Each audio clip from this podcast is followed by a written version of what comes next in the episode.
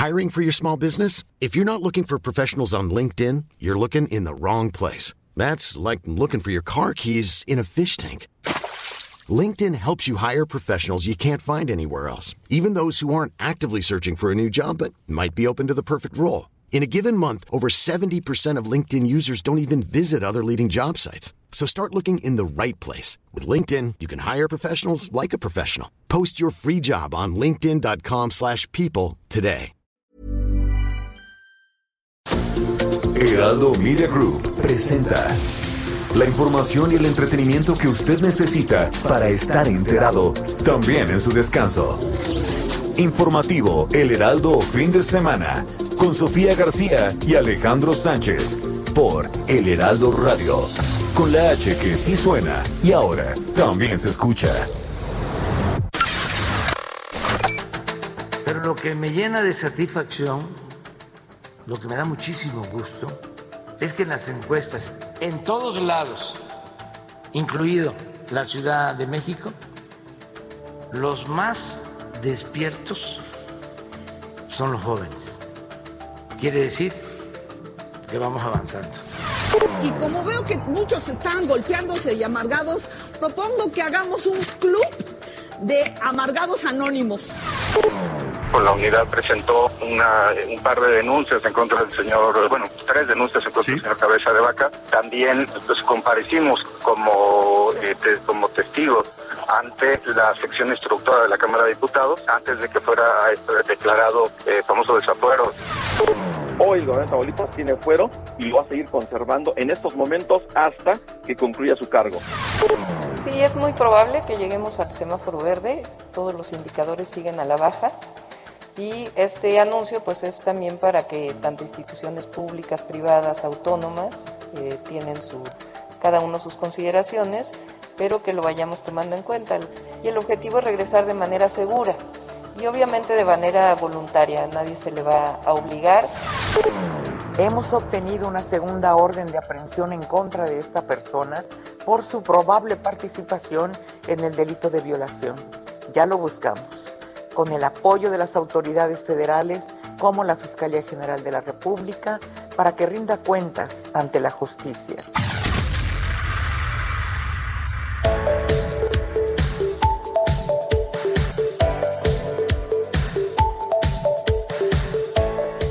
Hola, ¿qué tal? Son las 7 de la mañana con dos minutos en este sábado 22 de mayo. Recuerde que estamos todos juntos hasta las 10 de la mañana de punta a punta a nivel nacional en todo el país y también más allá de las fronteras. Acompáñenos, vamos a platicar de muchos temas. Sin duda, estamos a nada ya de las elecciones, a 14 días de que se lleve a cabo esta votación histórica aquí en el país. De eso y mucho más vamos a platicar. Yo soy Sofía García y me da mucho gusto saludarte, Alex Sánchez. Hola Sofi, muy buenos días a ti y a todo el auditorio a lo largo y ancho del país. Estaremos juntos de 7 a 10 transmitiendo en vivo desde Insurgente Sur 1271 de la Torre Carrashi en la Ciudad de México.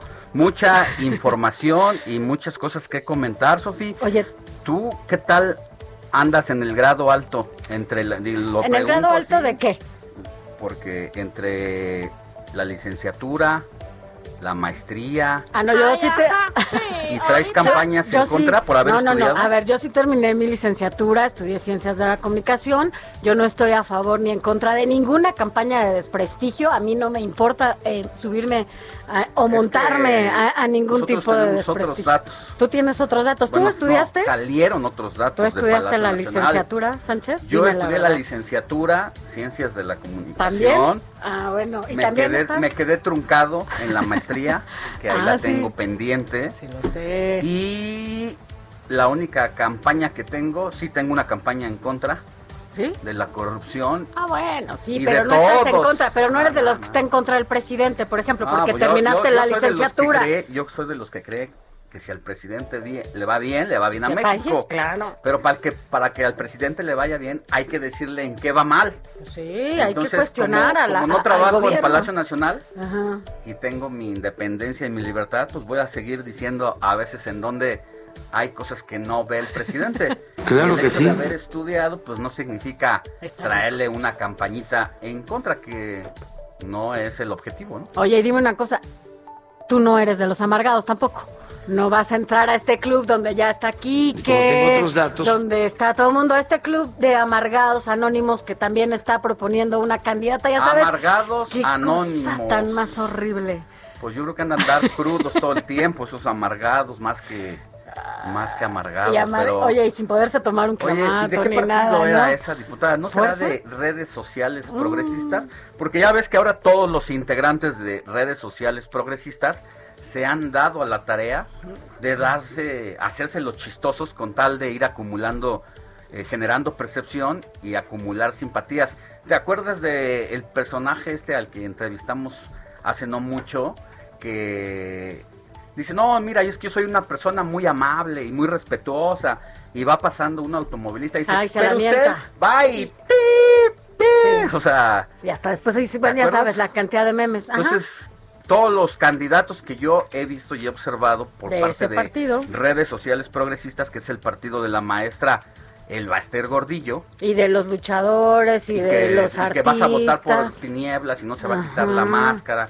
Y generan todo un debate en torno, bueno, pues es con tal de rasguñar y de acariciar ese tan anhelado 3% de la chiquillada, como se le dice a los no está tan fácil. de reciente creación, ¿no?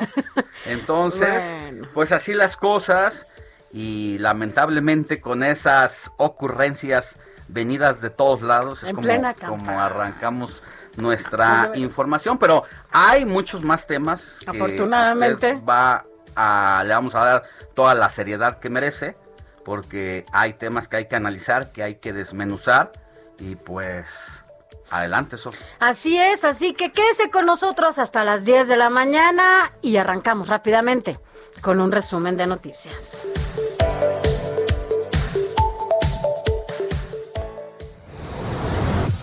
Informativo El Heraldo Fin de Semana. Lo más importante en resumen. En el marco de la Cumbre Mundial de la Salud del G20, el presidente Andrés Manuel López Obrador y su homólogo estadounidense Joe Biden se unieron para liberar las patentes de las vacunas contra el coronavirus. Y en más información del presidente de la República, Andrés Manuel supervisó las obras del aeropuerto Felipe Ángeles y aseguró que sí va a terminar en tiempo y forma. Escuchemos. Vamos a terminar el 21 de marzo. En tiempo y forma. Vamos dentro a del presupuesto y dentro del tiempo. El 21 de marzo del año próximo. Este gran aeropuerto. Pues ahí está. Quiere que sea el 21 de marzo porque acuérdate que es el aniversario de, eh, Benito Juárez, uno de sus principales próceres de la historia nacional. Así es. Y bueno, en más información, la Suprema Corte de Justicia de la Nación admitió el recurso de reclamación que interpuso la Fiscalía General de la República por el desechamiento de la controversia del ministro Juan Luis Alcántara sobre el fuero del gobernador Francisco Cabeza de Vaca. ¿Qué situación este de Cabeza de Vaca? Algo inédito porque ya un ministro de la Corte rechazó a el Congreso de la, al Congreso estatal de que este juicio de procedencia que se interpuso para que se desconozca la decisión de la autoridad local, de los congresistas locales, de no proceder en contra del ministro. Y entonces un juez se pasó por el arco del triunfo la decisión de la Suprema Corte y es como se dicta auto de formal prisión. Lo que dicen los constitucionalistas es que nadie puede estar por encima de una decisión de un ministro de la Suprema Corte. Aquí le vamos a desmenuzar ese tema para que sepa perfectamente qué es lo que está pasando en el caso Tamaulipas. Y en otra información, la Secretaría de Seguridad y Protección Ciudadana, a cargo de Rosa Isela Rodríguez, dio a conocer en su informe mensual que el número de víctimas de feminicidio disminuyó en el último cuatrimestre.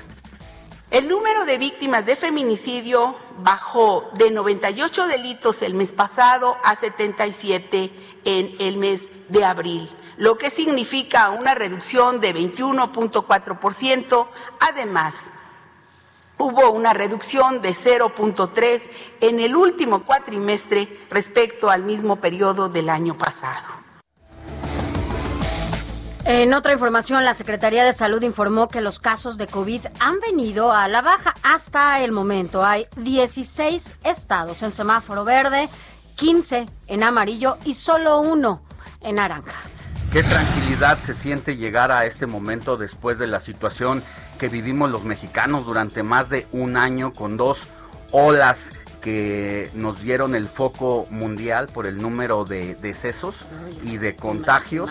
y ahora por fortuna se rompieron todos los pronósticos de las autoridades sanitarias, expertos nacionales e internacionales creían que después de las vacaciones de Semana Santa llegaríamos a una tercera ola y por fortuna no, fue así. Sin embargo, esto no significa que usted tenga que bajar la guardia que tenga que dejar de usar el cubrebocas, aunque ya la autoridad está pensando en regresar a clases a partir del día 7 de junio y comenzar ciertos eventos masivos como los conciertos musicales que tanto extrañamos al partir del 15 de junio.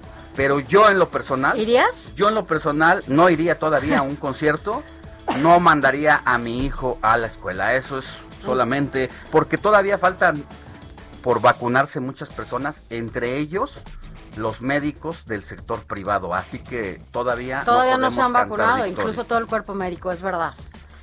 En más información, eh, la Ciudad de México continúa en semáforo amarillo a décimas de llegar al verde, por lo que aumentará el aforo precisamente en oficinas privadas y se permitirá reapertura de centros de exposición y regresarán, como ya le decíamos, en junio los conciertos. Es José Antonio Peña Amerino, titular de la Agencia Digital de Innovación Pública. Son conciertos en espacios abiertos, por ejemplo el autódromo, los espacios que conocemos en la ciudad que pueden ofrecer conciertos masivos. Y en este caso el público eh, asiste en palcos separados. El máximo de personas por palco va a ser de ocho personas, pero pueden haber palcos también de cuatro o de seis. Y, a propósito de este tipo de, cosas que ya se van a dar espectáculos y reaperturas, bueno, pues eh, te acuerdas que se rumoró muchísimo que justamente quien iba a cerrar sus puertas era Cinemex. Y bueno, afortunadamente esta semana que viene van a reabrir ya algunas de sus salas. Estas son buenas noticias porque entiendo que estuvieron hablando con el personal que ya incluso no estaba llegando a las salas y les dijeron espérenos o aguántenos mientras tomamos una decisión. Y bueno, pues esto son buenas noticias para la gente que trabaja en esta industria y ya pronto abrirán sus salas. Y mire, en más datos, México acumula 221.256 muertes por COVID-19. En las últimas 24 horas se reportaron 176 decesos. A partir del lunes 24 de mayo avanza Guerrero a semáforo verde. El gobernador de la entidad, Héctor Astudillo, aseguró que se acerca el regreso a clases presenciales después de hacer un diagnóstico a los planteles. Y mire, en el gobierno del estado de Morelos, bueno, se informó que a partir de este lunes 24 de mayo pasan a semáforo verde, aunque se sigue invitando a la población, eso sí, en todo el país, a no bajar la guardia para evitar que esto se haga un contagiadero de nuevo. Y mire, la Fiscalía del Estado de Puebla detuvo al actual líder de la Unión Tepito, Amado Vicente N., quien tiene investigaciones aquí en la ciudad por diversos delitos y bueno, pues desde hace ya algunos meses había agarrado esta entidad vecina como refugio. En tres fases de investigación será como la Fiscalía General de Justicia del Estado de México llevará a cabo el cateo dentro del predio de Andrés N quien fue vinculado a proceso por el feminicidio de una mujer de 34 años y además se encontraron restos de más mujeres en ese lugar, en ese espacio. En esa casa es horroroso. Ese es el caso del caníbal, este, de este, señor que lleva más de 30 años, un señor de 72 años. Fíjate que sí recuerdo algunos casos eh, en los últimos años, pero más, más parecido como al caso de Goyo, de Goyo Vargas, que era un feminicida que en la década, si no mal recuerdo, de los 50 eh, enterraba precisamente a mujeres y fue encarcelado y después eh, fue recibido en la Cámara de Diputados a base de aplausos y todos los legisladores se pusieron de pie porque consideraban que había cumplido su sentencia a pesar de haber ejecutado a muchas mujeres y enterrarlas y que estaba de nuevo en la reinserción social. Imagínate. No voy a decir. En otra información, ahora en la internacional, en los Estados Unidos, las farmacéuticas avanzan de manera importante en el desarrollo de la vacuna anti-COVID moderna, que anunció su dosis para niños y adolescentes de entre 12 y 17 años con una alta efectividad del 96%. Buenas noticias para, para el mundo en materia de vacuna anti-COVID. Y en más información internacional, Israel y Hamas continúan en el cese al fuego hasta el momento. Los palestinos celebraron este acontecimiento. En Israel dejaron de sonar las sirenas que advierten, afortunadamente, del lanzamiento de cohetes. Y mientras tanto, el presidente de los Estados Unidos, Joe Biden, celebró este cese al fuego y se comprometió a reconstruir a Gaza. Y a propósito, a propósito de este conflicto en Medio Oriente, nuestro compañero Manuel Marín nos preparó esta cápsula. Escuchemos.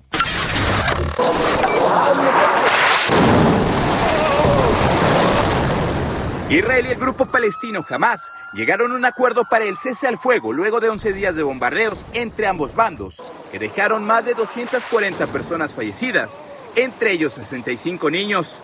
En las calles de la franja de Gaza, los palestinos han salido para celebrar el fin de las hostilidades.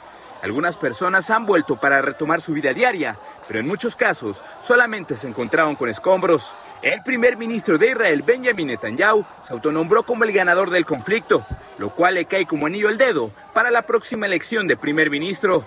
Aunque el acuerdo de cese al fuego fue impulsado por Egipto, el presidente de Estados Unidos, Joe Biden, felicitó a su equipo diplomático por el acuerdo alcanzado entre ambos bandos. Además, se pronunció porque el alto al fuego sea definitivo.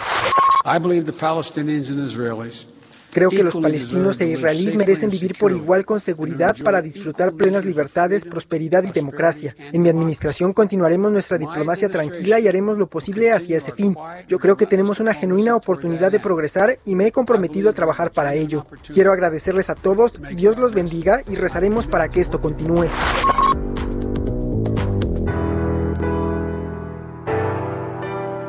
Manuel Marín, Heraldo Radio.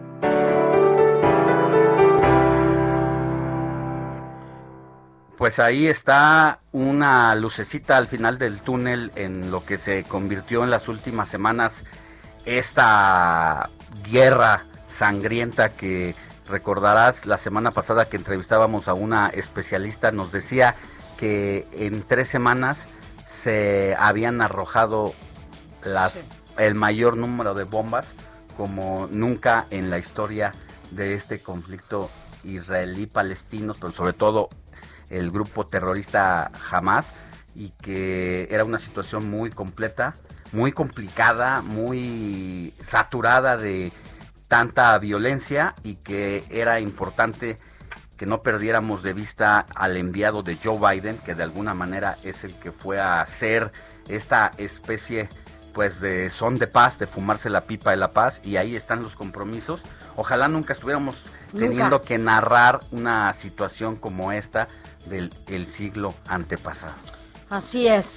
Y bueno, mientras tanto, vámonos a, a, otros temas. Vámonos con un adelantito de lo que tendremos con los deportes, con Adrián Caluca.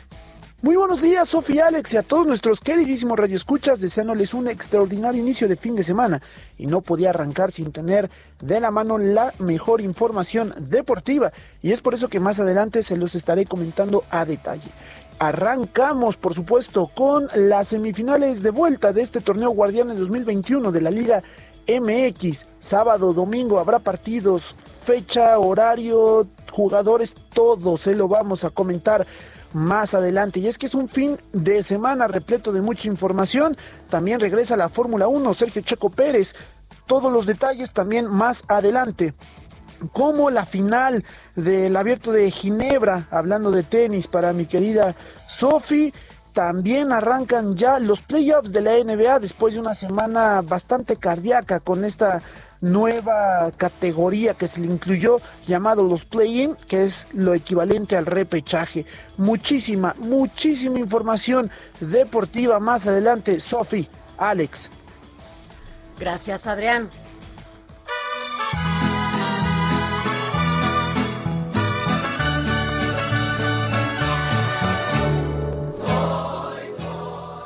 Y ahora vamos con mi querida Moni Reyes porque nos tiene el santoral de este sábado 22 de mayo. Mi querida Moni, muy buenos días. ¿A quién celebramos hoy? Muy buenos días, Alex, Sofi, amigos. Pues qué placer estar con ustedes hoy. Hoy le vamos a dar un abrazo a quien lleve por nombre Rita. Fíjense que Santa Rita de Casia nació en el castillo de Rocoporena en Italia un 22 de mayo de 1381 y pese a sus deseos de ser monja, sus papás la obligaron a casarse con un señor llamado Paolo Mancini, un hombre de pueblo que la maltrataba, la golpeaba. Cuando tenía esta Santa Rita, solo 12 años de edad, imagínense, bueno, pues en toda esta vida que estuvo al lado del marido y con una paciencia sin fin y plegarias, Rita consiguió la conversión de su esposo al catolicismo. A la muerte de este señor y de sus dos hijos, abandonó el castillo y se hizo religiosa agustina. Fíjense que durante su vida en el convento, Rita fue modelo de humildad, de paciencia y de piedad. Y el día de su muerte, que también fue un 22 de mayo, pero de 1457, pidió que le llevaran una rosa, esa rosa que había florecido en el jardín cuando ella sufría tanto. Bueno, pues fue beatificada el 24 de mayo del año 1900 y ya para finalizar, Rita de Casia se le invoca como la santa de los imposibles. Hay que pedirle mucho a ella y además de darle un abrazo a Rita, otro a Otón, a Ausonio, Basilisco, Domingo, Julia, Matías y Pedro. Muchas felicidades, Alex. Pues ahí está, mi querida Moni. Yo creo que todos conocemos a, algún ¿Una Rita? Sí, yo conozco una Rita. Yo conozco La doctora Rita. la quiero mucho además. Mi querida Moni, pues muchas gracias. Te escuchamos al ratito por acá. Que tengas buen día. Igualmente, gracias.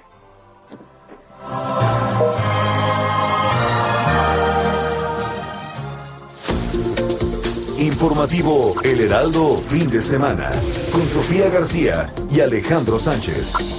Síganos.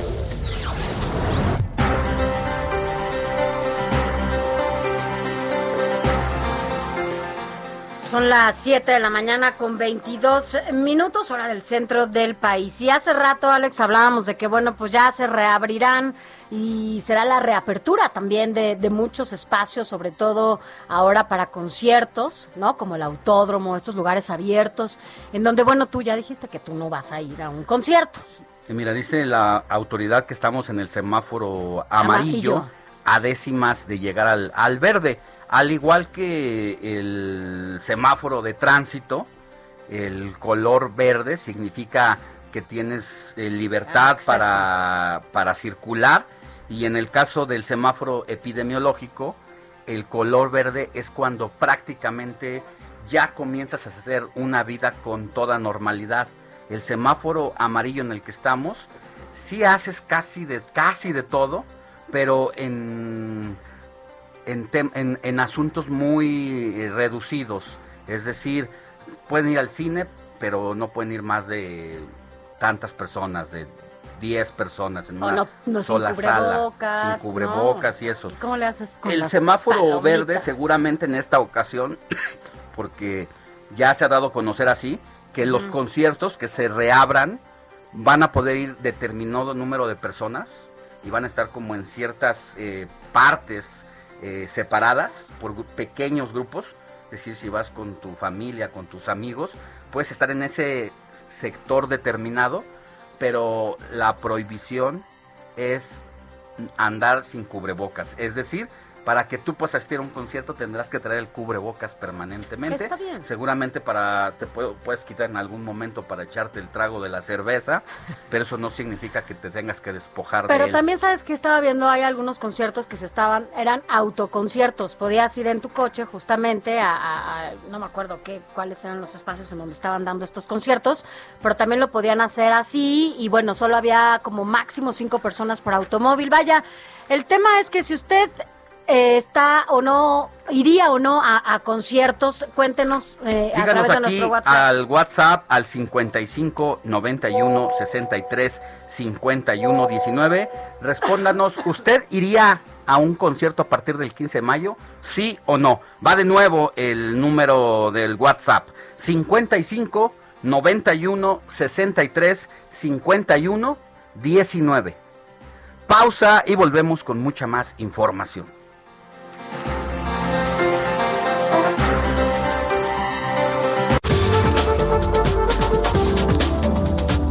Escríbanos o mándenos un mensaje de voz al WhatsApp del informativo del fin de semana 5591 635129. Informativo Heraldo Fin de Semana. Regresamos.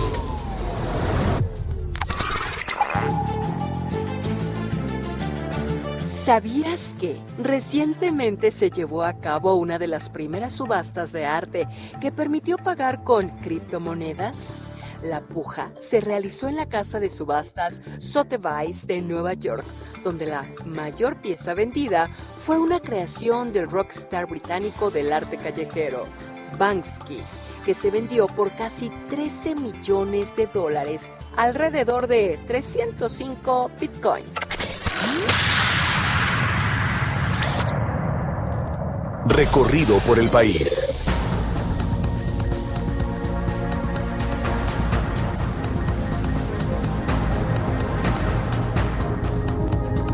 Siete de la mañana con 31 minutos. Vámonos a nuestro recorrido por el país. Empezamos en Guerrero con Carla Benítez. Carla, porque ya cambia el semáforo a partir de este lunes a verde allá en ese estado. Gracias, buenos días para las próximas dos semanas a partir del próximo lunes. Determinó modificar el, semáforo epidemiológico en el estado de Guerrero para pasar de amarillo, pasar a verde a partir del próximo lunes. En consecuencia de lo anterior, el Consejo Estatal de Salud ha determinado ampliar los porcentajes de ocupación, aforos, horarios, de actividades esenciales y no esenciales.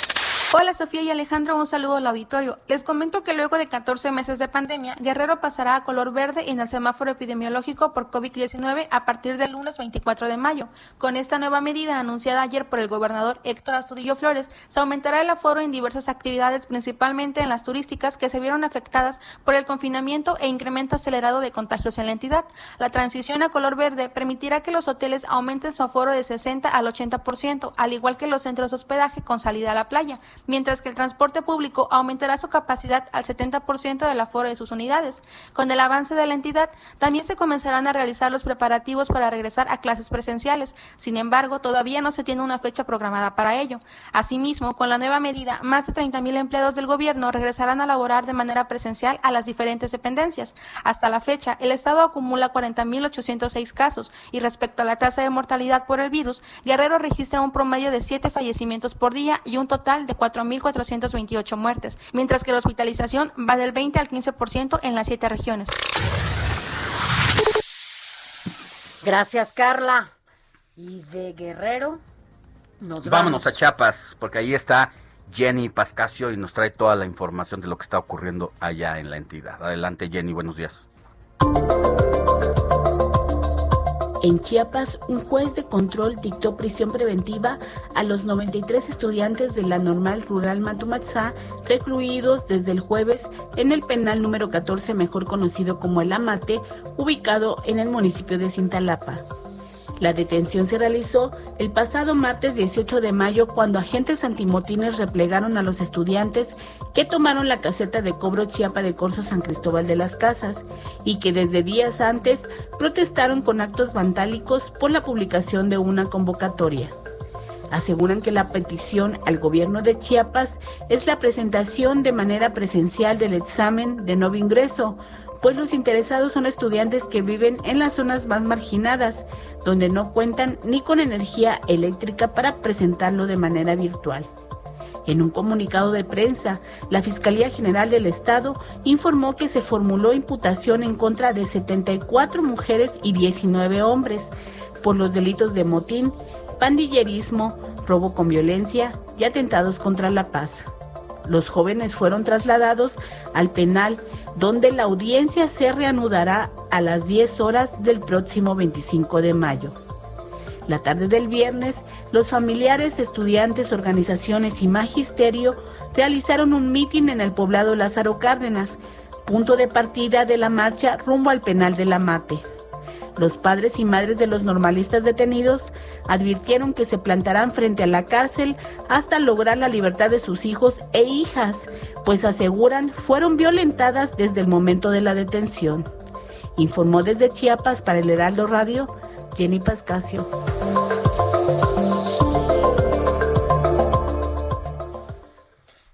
Gracias. Y ahora vámonos hasta el Estado de México porque además esta semana se publicaron en las páginas del Heraldo de México los resultados de la encuesta en diferentes municipios de esta entidad y que bueno, si hay alguien que conoce las entrañas y cómo se están manejando las piezas allá en el Estado de México es Pablo Cruz columnista además de este diario. ¿Cómo estás, Pablo? Buenos días. ¿Cómo viste las cosas en esta nueva entrega de las de los municipios allá en el Estado de México? Hola, Sofía, Alejandro, ¿cómo están? Buenos días. Buenos días, querido Pablo. Pues pues ya esto esto se encamina cada vez más a, al, al final, amigo. Ya la, la, la la contienda se dará en los próximos días. Hoy en sí transcurrirá el día 23 de campaña en la que los candidatos pues tienen esa oportunidad, ¿no? De, de, tratar de convencer al electorado de que son una, una buena opción. Así es. Eh, son, son, números interesantes. Atizapán de Zaragoza, Naucalpan, Izcali, que podría recuperar ahí la coalición va por el Estado de México. Hoy, hoy en poder de, de Morena, bueno, de la otra coalición, ahora otra coalición, juntos haremos historia, pero pueden, podrían avanzar. La conformación del mapa político de la entidad mexiquense seguramente sufrirá modificaciones importantes. El desgaste que ha tenido Morena ha sido mucho. Eh, en la pasada elección no olvidemos que se logró hacer de la mayoría de los municipios y del Congreso local pero te digo ese avance importante podrá se puede se puede se puede dar PAN, PRI, PRD en municipios como Atizapán de Zaragoza y Metepec, por ejemplo, donde la coalición de esos partidos está dando frutos. En Metepec, en la más reciente encuesta eh, realizada para, por el Heraldo y publicada en nuestra edición impresa pasado miércoles, indica que Fernando Flores lleva una clara ventaja de más de 30 puntos porcentuales sobre la candidata de Morena PT Nueva Alianza. El trabajo realizado por Gabriela Gamboa Sánchez, impulsada esta vez para la reelección por el Partido del Trabajo, ha decepcionado a la gente de Metepec. La inseguridad y las recientes inundaciones que se han presentado en el municipio dejaron al descubierto la ineficaz gestión de la petista. molestia que ha sido capitalizada muy bien por el empresario Fernando Flores, quien en esta su primera incursión en la política podría llevarse la presidencia municipal. otro caso similar es Atizapán, Zaragoza, en donde los números indican que el hartazgo en contra de Morena podría haberse reflejado en las urnas. Pedro Rodríguez Villegas, ahí avanza, avanza, avanza a pasos gigantados, ¿eh? Y con más de ocho puntos de ventaja sobre la morenista Ruth Olvera, seguramente se convertirá en el próximo presidente municipal de este, de este municipio. No somos pitonizos, pero es lo que es lo que dicen los números. Con esto, Pedro Rodríguez contribuiría para empezar a reconstruir el famoso corredor azul, ex corredor azul, ya que no hay que olvidar que el PAN es quien impulsó la candidatura de Pedro Rodríguez. La expectativa, la expectativa es grande en estos dos municipios. en ambos coincide el hecho de que las dos candidatas de la coalición Juntaremos Historia en el Estado de México, que van abajo en las preferencias electorales, abandonaron el PAN en el 2018, partido que las había encumbrado en la política. En tanto, en el municipio de Catepec, en donde Morena va solo, según la encuesta de opinión pública, marketing e imagen realizada para Heraldo Media Group, Fernando Vilchis ganaría de manera contundente con un 47.5% de las preferencias. Alejandro Albarrán Velázquez del PRI alcanzaría tan solo un 19.7%. Lo mismo sucedería en Iztapaluca y Chimalhuacán, donde los morenistas Felipe Rafael Arbizu de la Luz y Xochitl Flores Jiménez aventajan y podrían acabar con el coto de poder del que por décadas han usado los antorchistas Jesús Tolentino Román y Marisela Serrano. Parece que les va a acabar, se les va a acabar ahí la, la suerte a los a los antorchistas que que bueno, pues no sé qué van a hacer después ahí en, en estos dos municipios. En la coalición Juntos Haremos Historia, en el Estado de México, seguramente se afianzará en Naucalpan y Planepantla con Patricia Durán y Raciel Pérez Cruz. Ya. Y finalmente te comento que, perdón. Sí, sí, dale. Finalmente, dime, dime, perdón. Tú, tú, amigo, tú ya ahorita te comento. Finalmente en esa te comento que fue una contienda muy cerrada. Ahí el senador con licencia Juan Cepeda, que ya fue alca- que ya fue alcalde por el PRD, ahora enarbolando la bandera de, de MC, buscará hacer la travesura ahí al candidato de, Morena PT Nueva Alianza, Adolfo Cerqueda, quien en las encuestas del Heraldo se ubica con un 37% de las preferencias, mientras que Juan Cepeda aparece con un 34%. Me parece que quien logre sumar a la causa a, lo- a los huestes de, del buen Emilio Ulloa, pues puede ahí llevarse la elección, amigos. Muy interesante el escenario del Estado de México. Yo lo diseccionaría de esta manera desde un punto de vista general. El reto para Morena va a ser sostener la avalancha y el tsunami que representó el 2018 y que robó muchísimo terreno al PRI, dando el paso para las próximas elecciones gubernamentales pero que por todo lo que ha pasado e internamente en los partidos, en el partido de eh, el poder presidencial, será difícil sostenerse, ¿no? Por un lado. Por el otro, el PRI tendrá que mostrarse que es el partido en el poder y que tiene todos los hilos y que tiene todavía oxígeno, lo cual no va a ser fácil y no va a poder ser así porque en la mayoría de las alcaldías en disputa, pues ha decidido juntarse con su archirrival histórico en esa entidad, que es el PAN, y por lo mismo el PAN no podrá recuperar por sí solo todos esos corredores que lo distinguieron como una gran oposición en tierras priistas. Ese es el, el escenario que yo veo y con algunas posibles sorpresas, precisamente como pudiera ser eh, Juan Cepeda por parte del de, eh, partido Movimiento, Movimiento Ciudadano y que se repita en esa en ese municipio uno de los más poblados del país después de eh, Ecatepec que lo tiene ahí eh, a tiro de piedra es colinda con ese con ese municipio donde podría repetirse como ese factor que conocimos en su momento como lo fue eh, el ahora gobernador Enrique Alfaro de allá de, de Jalisco, donde no era el partido, sino el personaje. Algo así pudiera ocurrir aquí con una sorpresa en donde MC aparezca eh, gobernando algunas alcaldías en el Estado de México, mi querido amigo. Así es, así es, amigo. Digo, hay, hay muchos, algunos municipios que seguramente el PAN, si hubiera ido solo, pues podría recuperar, ¿no? Hablamos de Atizapán, Sí, a veces esta alianza en lugar de beneficiarlos los perjudicó, ¿no?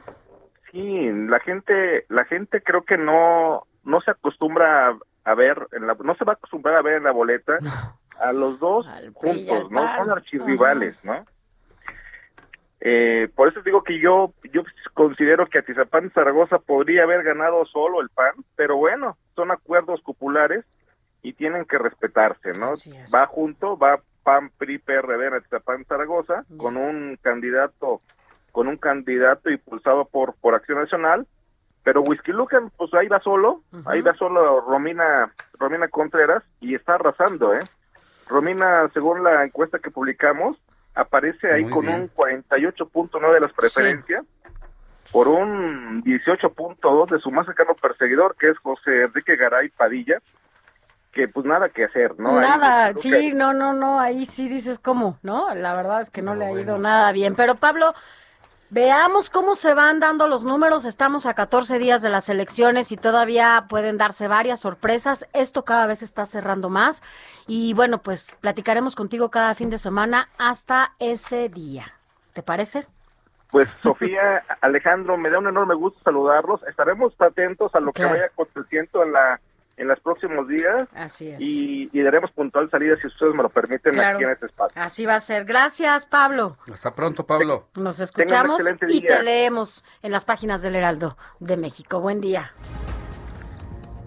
Y mire, de el Estado de México vamos a hacer enlace hasta en Tamaulipas porque ha sido una de las entidades que ha estado en la atención pública en los últimos días, dado el caso de el gobernador Francisco Javier García Cabeza de Vaca, que como usted sabe, se le ha dictado una orden de aprehensión y se le está buscando para que rinda cuentas ante la justicia, porque de acuerdo a la FGR, la Fiscalía General de la República de Alejandro Gertz Manero, eh, hay parte de un enriquecimiento ilícito, parte de las acusaciones también lo acercan a el crimen organizado. Y esta es, sido, ha sido una polémica orden de captura porque algunos expertos como constitucionalistas muy reconocidos como Diego Valadez, como eh, Francisco Burgoa, dicen que esto es anticonstitucional porque no eh, hay elementos suficientes para rendirle esta orden de captura, dado que todavía tiene, tiene fuero. Pero quien nos tiene todos los detalles de lo que está pasando ahí abajo en, la, en el terreno es nuestro corresponsal Carlos Juárez. Adelante, Carlos, muy buenos días. Hola, ¿qué tal? Muy buenos días, un gusto saludarlos esta mañana. Así es, perdón. En Tamaulipas hay gobernabilidad y los tres poderes están trabajando, así lo firmó el secretario general de gobierno aquí en Tamaulipas, al concluir un gabinete sostenida el día de ayer viernes en la Casa Tamaulipas.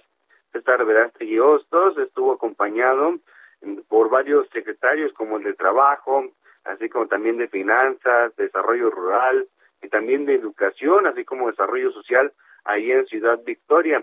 Hay que señalar que, bueno, al concluir la misma, Verástegui Hostos dijo que el mandatario estatal se encuentra bien, el encargado de la política interior del Estado dijo que existe confianza de que se les asiste a la razón en el caso de que pues la Constitución es muy clara, ya que la Suprema Corte expresó y que bueno, también el Congreso local expresó de que el gobernador tiene fuero. Escuchemos parte de lo que dijo Verástegui Hostos ante los medios de comunicación durante eh, salir, de una entrevista al salir de la Casa TAM y seguimos teniendo gobernador aquí en Tamaulipas quien tiene la última palabra es el Congreso local. El Congreso local se ha manifestado, pero no ha lugar al juicio de procedencia. Y bueno, pues tenemos... ¿Qué mensaje darle a la población que siente incertidumbre por la situación que se está viviendo? Todos debemos estar tranquilos, hay gobernabilidad. Así las declaraciones del titular de, bueno, de la General de Gobierno de aquí de Tamaulipas. Hay que destacar varios puntos. Ahí donde se encuentra la Casa de Atán, Casa Tamaulipas, antes de esta reunión se colocó una oficialía de partes para recibir la notificación de la orden de aprehensión que fue girada contra el gobernador Tamaulipas. No se presentó absolutamente nadie eh, y bueno, tampoco se estuvo con el personal esperando justamente ahí. Los medios de comunicación estuvieron pendiente y bueno, algo también que llamó mucho la atención es que el grupo de operaciones especiales, los también conocidos como GOPES, de la Secretaría de Seguridad Pública, que es un grupo de élite que ha sido utilizado para el combate del crimen organizado principalmente en la frontera de Tamaulipas, con unidades blindadas y fuertemente armados, estuvieron resguardando esta casa TAM ante, ante esta orden de aprehensión que fue girada por parte de la Fiscalía General de la República. Sobre esta situación fue cuestionado también eh, la vocería de Seguridad Pública de por qué está la presencia de estos elementos en este punto, a lo cual no hubo una respuesta en concreto por esta situación. Por su parte, el Congreso de Tamaulipas presentó una nueva controversia por esta orden de aprehensión ante la Fiscalía General de la República y el juez de distrito Iván Arón Seferín Hernández, que concedió la orden de aprehensión en contra del gobernador Francisco García Cabeza de Vaca, puesto que considera como un acto que altera la competencia constitucional del Poder Legislativo local. También el Congreso de Tamaulipas, en un comunicado, indica que la orden de aprehensión por los delitos de lavado de dinero y delincuencia organizada afecta la esfera constitucional de este mismo organismo y le contraviene a la Constitución General de la República con relación a la resolución que emitió el ministro de la Suprema Corte de Justicia de la Nación, Juan Luis González Alcántara Carranca. Así que bueno, pues así es este tema del gobernador de Tamaulipas, quien cabe señalar, a diferencia de la semana pasada, ya no volvió a dar declaraciones sobre esta situación, no se le ha visto ningún acto público, se presume que se encuentra justamente ahí en Casatán, pero no hay una fotografía o algo que lo confirme. Pues ahí está mi querido eh, amigo corresponsal Carlos. Eh, lo que llamó la atención también es que puso una especie de carpita como oficialía de partes el gobernador desde algún lugar de la clandestinidad ordenó esa situación para decir todo lo que quieran de mi caso, de mí, háganmelo saber y déjenmelo aquí la, toda la correspondencia porque le voy a estar dando seguimiento, ¿no? Así es, puso ahí este una carpita, un anuncio, una mesita con mantel blanco y azul, unas sillitas, pero pues ahí nadie llegó para este, entregar el documento, tampoco eh, estuvo personal del gobierno del estado, eh, se estuvo con mucha expectativa porque incluso se pensaba que se estaban colocando para una rueda de prensa del mandatario. Hay que recordar que eh, en la semana pasada sí dio declaraciones cuando él pedía ya que la Suprema Corte emitiera una resolución, a diferencia de esta que de esta del viernes pasado, pues pues acá no hubo ninguna declaración por parte del mandatario, más que un comunicado de prensa donde aseguraba que era un perseguido políticamente. Pues estaremos ahí. Hay que estar muy pendientes porque, como decimos en el argot, la liebre puede saltar en cualquier momento de una u otra forma y pues será de aquí a quién sabe cuántos días, por lo menos hasta las elecciones o después de ello que tendremos que estarte pues eh, haciendo los enlaces constantemente para tener toda la información actualizada de este caso, mi querido Carlos. Que tengas buen día. Muy buenos días, estamos al pendiente con los detalles. Hasta pronto. Informativo El Heraldo, fin de semana, con Sofía García y Alejandro Sánchez. Síganos.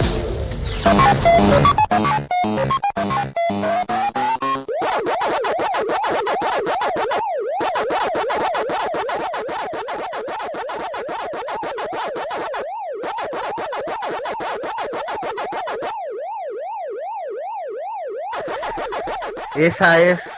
¿Te acuerdas? Esa es la tecnología de los años tocó, Sánchez. 90, porque ahora que estoy escuchando al gran Pacma, entro en una especie de, de nervios.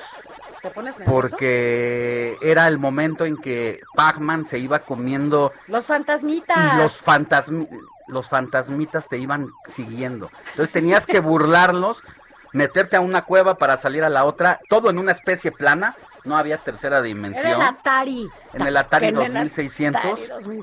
y bueno, había cuántas vidas acumulabas, cuántas vidas te en, en, una misma, en, eh, ¿qué será? En una misma sesión. Eh, si eras muy vago o vaga, pues ibas pasando a distintos niveles de dificultad. Tus niveles, ¿no? Ahí que ibas de acuerdo a no te mataba el Imponías un récord, ¿no? Eh, que quedaba registrado en el cassette del Atari 2600 que lo metías como un disco duro.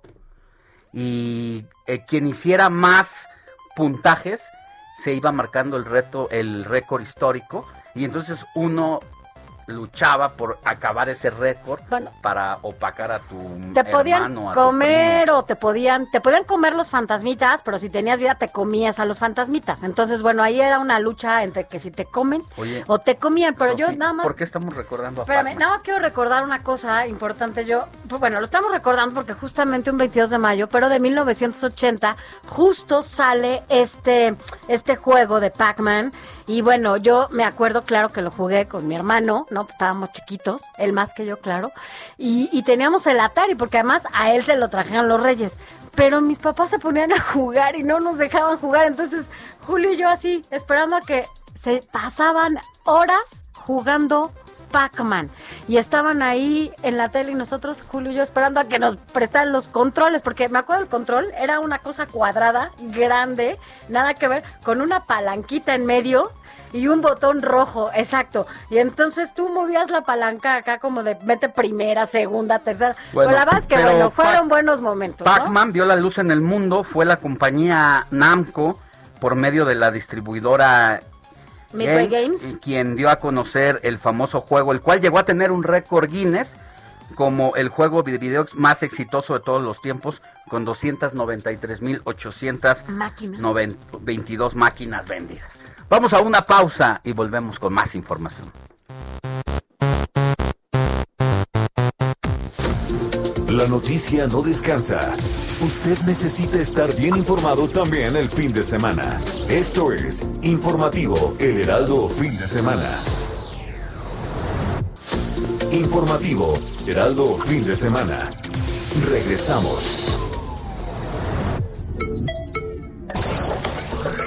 Noticias a la hora. Heraldo Radio le informa. 8 de la mañana en punto desde la zona oriente de la Ciudad de México tenemos el reporte vial con Gerardo Galicia. Te saludo con gusto, adelante. El gusto es nuestro, Moni. Excelente mañana, amigos del Heraldo Radio. Y tenemos información para nuestros amigos que van a transitar de momento sobre el eje 5 Oriente Javier Rojo Gómez. Hemos encontrado un avance realmente rápido entre la zona de Plaza Oriente y su entronque con la calzada Ermita y Zapalapa. Si van a utilizar Ermita, hay que recordar que tenemos obras a lo largo de esta importante arteria, prácticamente desde el Metro Constitución hasta la salida a Puebla. Habrá que tomarlo en cuenta, reducción de carriles a lo largo de ese eh, trayecto en ambos sentidos. Y nos estamos desplazando, Moni, hacia la zona de Cuapa, sobre el periférico. Se nos reporta fuerte accidente muy cerca de la Glorita de Vaqueritos. En breve tendremos un reporte mucho más completo. Por lo pronto, la información. Claro que sí, muchísimas gracias. Buen día. Hasta luego. Anunció el gobernador de Guerrero, Héctor Astudillo Flores, que el próximo lunes esta entidad pasará del color amarillo a verde en el semáforo epidemiológico. Añadió que aún no hay fecha definida para el regreso a clases presenciales. Primero se hará un diagnóstico de las escuelas y se va a dialogar con sindicatos, padres de familia y maestros. El estado de Morelos pasará a semáforo también epidemiológico verde a partir del lunes. Sin embargo, se reitera el exhorto a no bajar la guardia y a mantener el uso del escudo de la salud completo. Este anuncio oficial fue realizado por la Subsecretaría de Prevención y Promoción de la Salud durante la conferencia diaria con respecto a la pandemia de coronavirus. En el mundo anunció el gobierno de Panamá un programa que permite que personas de cualquier parte de todo el orbe practiquen el teletrabajo en el país hasta por 18 meses. Este programa dinamizaría la economía mediante la estimulación del turismo, los restaurantes, compras y el consumo y servicios en general. España, segundo destino turístico mundial antes de la pandemia, dejará entrar a partir del 7 de junio en su territorio a cualquier persona vacunada contra el COVID, sea del país que sea. Así lo dijo el presidente del gobierno, Pedro Sánchez. ¿Qué podré decirte en el corto tiempo en que se vive una ilusión? ¿Qué podré dejarte? La noche de hoy, Lucero y Mijares se unirán por primera vez en un concierto titulado Siempre Amigos, que se celebrará a las 20:30 horas a través de la plataforma e-Ticket. En dicho evento entonará a dueto temas de sus propios repertorios y adelantaron que podría ser el inicio de más colaboraciones juntos en los próximos meses. Privilegio de amarte. Di lo que sientas, haz lo que piensas, da lo que tengas y no te arrepientas. 8 de la mañana, 3 minutos. Realización, Quique Hernández. Voz, Mónica Reyes. Esto fue Noticias a la Hora. Siga enterado.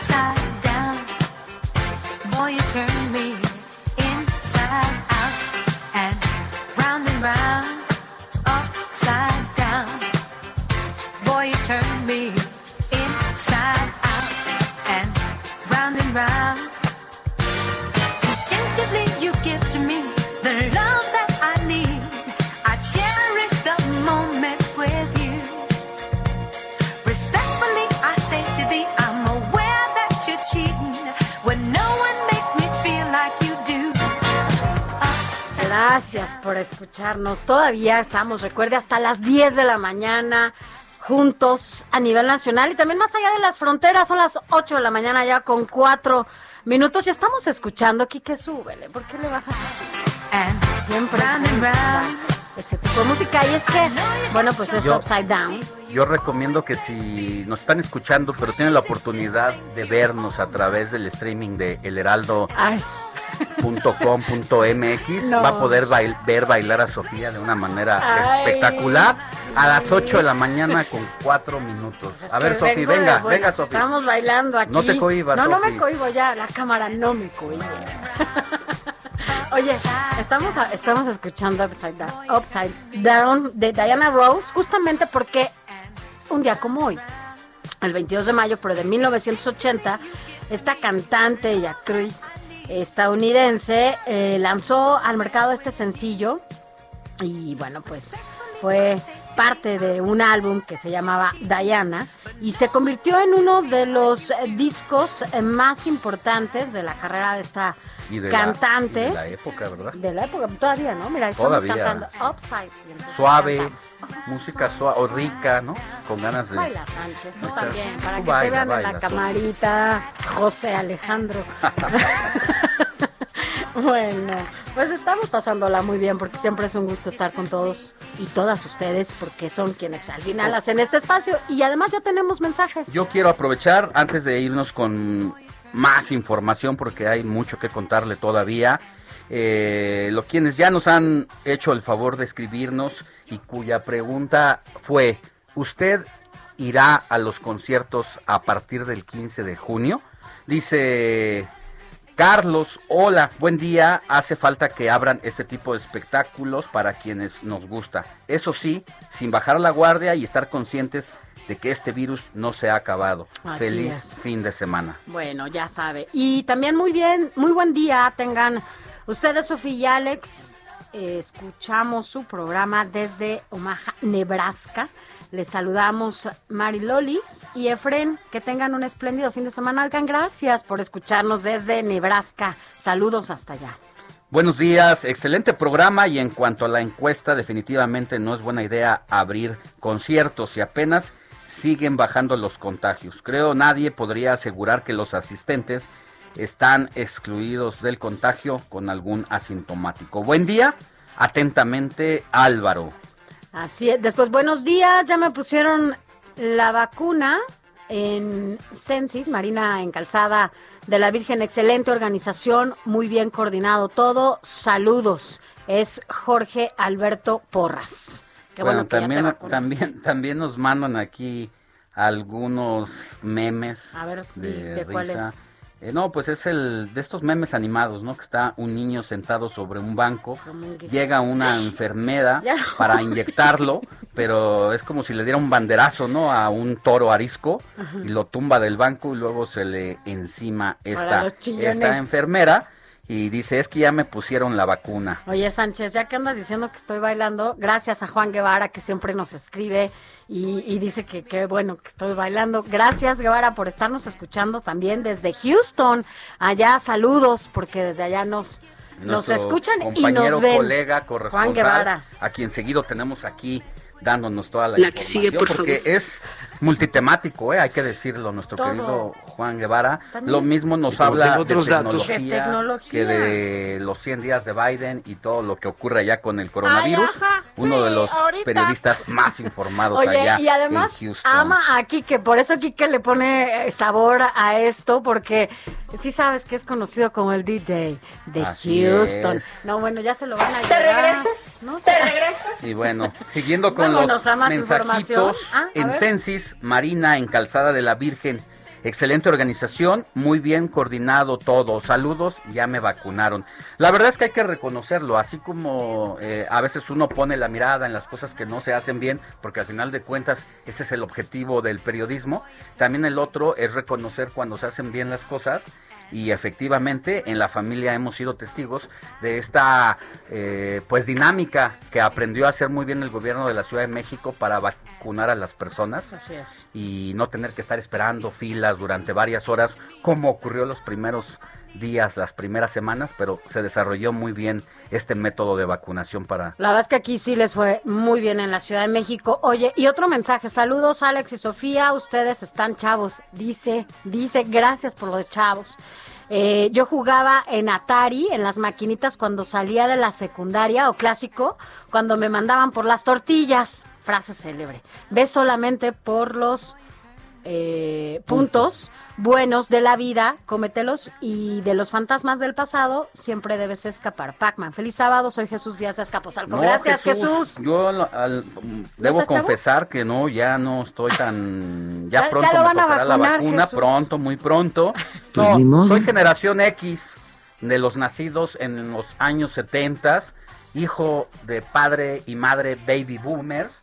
Y bueno, pues también me tocó, eh, la verdad, quedarme con los cambios de las tortillas para irme a las quedaste? maquinitas y a veces se echaban las monedas directamente, pero parte del negocio de las maquinitas era venderte fichas, porque tú ibas y comprabas claro. 10 Ah, fichas y a lo mejor maquinitas. nada más usabas 3 y 7 se te perdían y era parte de del negocio, por eso se vago, hacían esas Sánchez, fichas. Era vago, vago, y papá llegó a sacarme dos o tres veces de tener formadas mis fichas ¿A ahí en la maquinita de madera.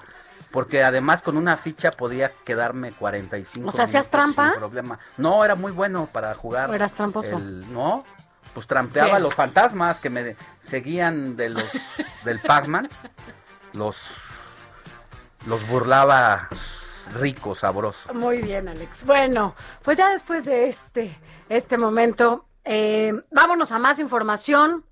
Eh, ahora sí ya regresamos a, la información seria porque, bueno, quien está siempre al pendiente de lo que pasa aquí en la Ciudad de México es Carlos Navarro, porque Carlos entiendo que ya pues bajó el 90% de las defunciones aquí en la capital del país. Cuéntanos cómo estás. Buenos días. Buenos días, Alejandro Sofía. Les saludo con gusto a ustedes al auditorio y comentarles que la Ciudad de México se mantiene la próxima semana en el amarillo del semáforo epidemiológico, pero muy cerca del verde, además de que los conciertos masivos vuelven. En videoconferencia de prensa, el titular de la Agencia Digital de Innovación Pública, José Antonio Peña Merino, informó que los conciertos estarían volviendo a partir del 15 de junio bajo distintas medidas sanitarias. Escuchemos. Eh, también eh, vamos a iniciar con conciertos eh, en palcos separados. Hace dos semanas, tres semanas, anunciamos eventos deportivos al aire libre con presencia del 25%. Ahora, a partir del 15 de junio, y esto es importante mencionarlo, porque evidentemente son eventos que requieren pues organización, planeación, etcétera. Entonces, son conciertos en espacios abiertos, por ejemplo, el autódromo, los espacios que conocemos en la ciudad que pueden ofrecer conciertos masivos. Es por ello que José Antonio Peña Merino detalló parte del esquema del regreso a los conciertos masivos, y es que en este caso el aforo permitido será del 25%. Los eventos solo, solamente serán en recintos al aire libre. Sin embargo, en estadios aún no se pueden llevar a cabo este tipo de eventos.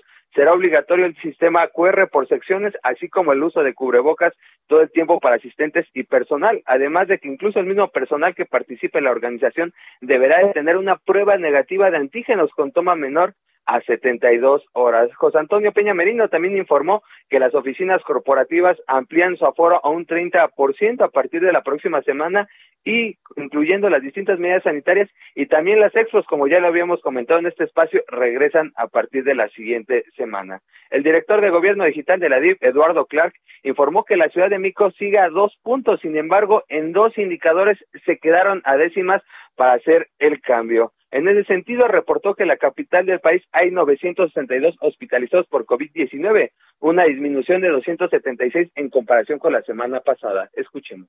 Para la semana que inicia el 24 de mayo y concluye el 30 de mayo, continuamos en la Ciudad de México en semáforo amarillo. Sin embargo, aún quedándonos en semáforo amarillo, sí tenemos mejorías importantes en los indicadores que monitoreamos semana con semana. En particular en la Ciudad de México, al día de ayer en la noche había 962 personas hospitalizadas. Es una disminución de 276 personas comparado con el mismo día de la semana previa, una disminución ligeramente mayor al 20%. Y como dato importante, es la primera vez desde el 13 de abril del 2020 que estamos en abajo de, nove- de mil personas hospitalizadas en la Ciudad de México, que es un número importante. Como bien lo comentaba Sofi, eh, se reportaron 141 defunciones por COVID en hospitales de la capital en esta semana. Desde el inicio de marzo a la fecha se ha reducido prácticamente el 90% la mortalidad en un espacio de nueve semanas. Incluso lo adelantábamos la semana pasada en la edición impresa del Heraldo de México, donde seis alcaldías, principalmente Coajimalpa, por ejemplo, tenía una reducción del 96% en sus hospitalizaciones. En Coajimalpa es la alcaldía que menos fallecimientos ha reportado en las últimas semanas. Incluso presentó un periodo de casi 15 días sin un solo fallecimiento por COVID-19 en las últimas semanas. Así que, bueno, la mortalidad, los contagios y las hospitalizaciones de la Ciudad de México ponen cerca a la capital del país en el semáforo verde. Alejandro Sofía, la información que les tengo. Gracias, Carlos. Oye, y una pregunta. En esta parte de la reapertura a conciertos en espacios abiertos y con la utilización obligatoria del eh, cubrebocas, la pregunta sería también si entonces van a vender comida y bebida en esos espacios cuando no puedes quitarte el cubrebocas. Es correcto, es correcto, van a vender comida, incluso eh, ellos nada más mencionan que debe de haber sana distancia en puntos de concentración, tanto en baños como en venta de alimentos. Supongo van a destinar una área específica para la venta de comida, aplicando la sana distancia, pero veremos las largas filas y a ver si se respeta las medidas sanitarias que tendrían Híjole, que híjole, haber en estos la- las, las ganas, el ansia con que mucha gente, conozco muchas personas que eran adictos a los conciertos y que la han pasado muy mal todo este tiempo, precisamente por no tener esa oportunidad. Yo creo que una vez que hagan el banderazo de salida, mi querido Carlos, no dudamos en que va a haber demasiada asistencia, buena correspondencia. Tú eres de los que van a asistir, de los que van, ¿hay que ir o, o- o hay que quedarse? Hay que ir. son 14, casi 14 meses de ayuno. Si no, si recordamos, fue el, el último concierto masivo fue el Vive Latino del año pasado. Sin embargo, yo yo prefiero mantenerme casa. en casa. Soy más asido a los eventos deportivos, a los conciertos. Me, me, me causa un poco más de conflicto, así es que mejor nos vamos Te al quedas en casa. partido. No, y más que has estado muy de cerca en esta cobertura, hay que decirlo, Carlos, en donde has sido también testigo de todo, ¿no? De estas olas, de, de la situación real que se vivió también aquí en la Ciudad de México. Y bueno, pues lo que uno menos quiere en la vida justo es regresar o eh, estar mal. Eh, gracias, gracias siempre por tu información y bueno, pues estaremos al pendiente. Ahora que dices esto del Vive Latino, yo recuerdo justo hace ya un poco más de un año, Sánchez, que teníamos, ¿te acuerdas? Boletos para ir Sí, al- nos al habían Vive- invitado al Vive Latino, Latino. y al final decidimos no ir, guardamos Fuimos ese boleto con toda Ahí responsabilidad ahí. de recuerdo. Porque pues, hay que recordar que eso fue lo que le costó grandes críticas precisamente a Hugo López Gatel, que ya en medio del contagio aceptó que se llevara a cabo el Vive Latino por todos los compromisos ya contraídos. Que tengas buen día, mi querido Charlie. Hasta luego, buenos días, estaremos pendientes. Gracias, buen día. Señoras y señores, chicas y chicos, seres humanos, Ha llegado el momento de prestar atención. Adrián Caloca, Deportes. Aquí comienza. Eres una mala costumbre. Siempre te dejo que me dañes la cabeza. Costumbre. Siempre tan velados que, que le manda a nuestro querido Adrián Caloca Caloca. cuando está debajo de su pórtico ahí de casa, eh, bailando, O perreando. acostado. Y esos mensajes subliminales son extraordinarios, mi querido Quique, cada día te admiro más. Oye, dice Juan Guevara que ya hasta te pone el súper de DJ. DJ Kike, desde Houston. ¿Qué onda, Kike? Pero bueno, mi querido Adrián Caloca, ¿cómo te recibe el querido Quique? ¿Cómo te sientes? Hola Alex, Sofi, muy buenos días. Igual a todos nuestros queridos escuchas y Quique, no, Quique es un fenómeno. Ay, no puede ser. En el mundo mundial, No gracias. le digas, no sabes tú, no estás manera- aquí con él cada ocho Cada, días. ca- ca- cada día superan su manera de corresponderse el uno al otro, ¿eh? Es, es una guerra, una ¿Cuánto esgrima amor, verbal cuánto amor? ahí de lanzarse cariñitos y lo hacen bastante bien, mis respetos, ¿eh? Mira mi blue, mi playerita, porque yo pensé que iba a venir Caloca. ¿Y qué tiene, Quique? Corazoncitos. Está llena de corazoncitos porque yo pensé que iba a venir Caloca. Y. Pero venga, mi querido Adrián, estamos contigo a la distancia. Siempre estoy con ustedes, siempre estoy con ustedes y, y al pendiente de todos ustedes, igual de producción. Pues hoy la verdad es que hay muchísima, muchísima información en cuanto a cuestión deportiva. Este sábado arrancamos con todo el fin de semana y por supuesto el platillo fuerte principal es la semifinal de vuelta entre Cruz Azul y Pachuca en la cancha del Estadio Azteca hoy en punto de las 8 de la noche. Recordar que la ida terminó sin goles, por lo cual hoy el empate 0-0 si se vuelve a repetir pone a Cruz Azul en la siguiente instancia. Cualquier empate con gol 1-1, 2-2, 3-3 afectaría la cuestión del desempate por gol de visita, lo que pondría a los Tuzos del Pachuca en la final y obviamente pues cualquier victoria del bando que sea pues pone al entonces, vamos a si van a llegar, la afición cementera, la afición celeste está muy ilusionada porque siente que ya está a un pasito de llegar a ese gran momento, vamos a ver qué sucede. Y hablando también de fútbol, también, oye, pero mucho más temprano, a las 11 de la mañana, juegan al mismo tiempo el Real Madrid frente al Villarreal y el Atlético de Madrid visitando al Valladolid. El Adrián. a esa hora, a las 11 de la mañana, como les estaba mencionando, se va a definir al campeón de la Liga de España. Atlético lleva 83 puntos, Real lleva 81. El Atlético tiene en sus manos el título. Si ganan, no importa lo que pase con el Real Madrid, son campeones. Vamos a ver qué sucede. Porque también en la NBA ayer se definió ya lo que fueron... Adrián. Mande. Antes de que te pases a la NBA y ya que tocaste el tema del Cruz Azul, pues hoy es cumpleaños precisamente de este equipo porque se fundó el 22 de mayo de 1927 y hoy que es eh, el partido de vuelta de la semifinal, pues llegará bajo esta celebración, ojalá para quienes le van al Cruz Azul ese maleficio que los tiene contra las cuerdas Di la verdad, y que se ha creado incluso pues un nuevo vocabulario, ¿no? De decir La cruz azuleada, pues vamos a ver, vamos a ver si no se repite la historia de las últimas temporadas en el de que ya haciendo creer a sus aficionados que van por el camino de la corona, en el último momento, en el penúltimo momento, pues resulta y sale a relucir la cruz azuleada, ¿no? durísimo y aparte la manera en como la afición está conectada con el equipo desde el bueno desde la llave anterior pero las serenatas que van a hacer ahí personalmente al hotel de concentración del club en donde llevan pues toda la fiesta no realmente ha sido bastante de llamar la atención vamos a ver si si esto logra contagiar completamente a todo el plantel que la verdad es que sí se ven comprometidos al Sí, caray, 19 finales ha jugado el Cruz Azul y solo ha conseguido 8 y las últimas pues es donde La la, han cruzazulea. cruzazuleado gacho, ¿no? A duro, duro, sí, sin duda alguna. Pero bueno, eh, sí, lleva la razón mi queridísimo Alex. Y en la NBA nada más mencionar que ya están los playoffs después de ayer la sorpresiva eliminación de Phoenix. En los play-in hoy se juegan los cuatro primeros duelos de las series correspondientes de, de playoffs. Milwaukee Bucks contra el Miami Heat a la una, Los Ángeles Clippers contra Dallas Mavericks a las tres y media, Brooklyn Nets contra los Boston Celtics a las siete de la noche y cerramos la actividad sabatina con el Denver Nuggets frente al Portland Trade Blazers a las nueve y media.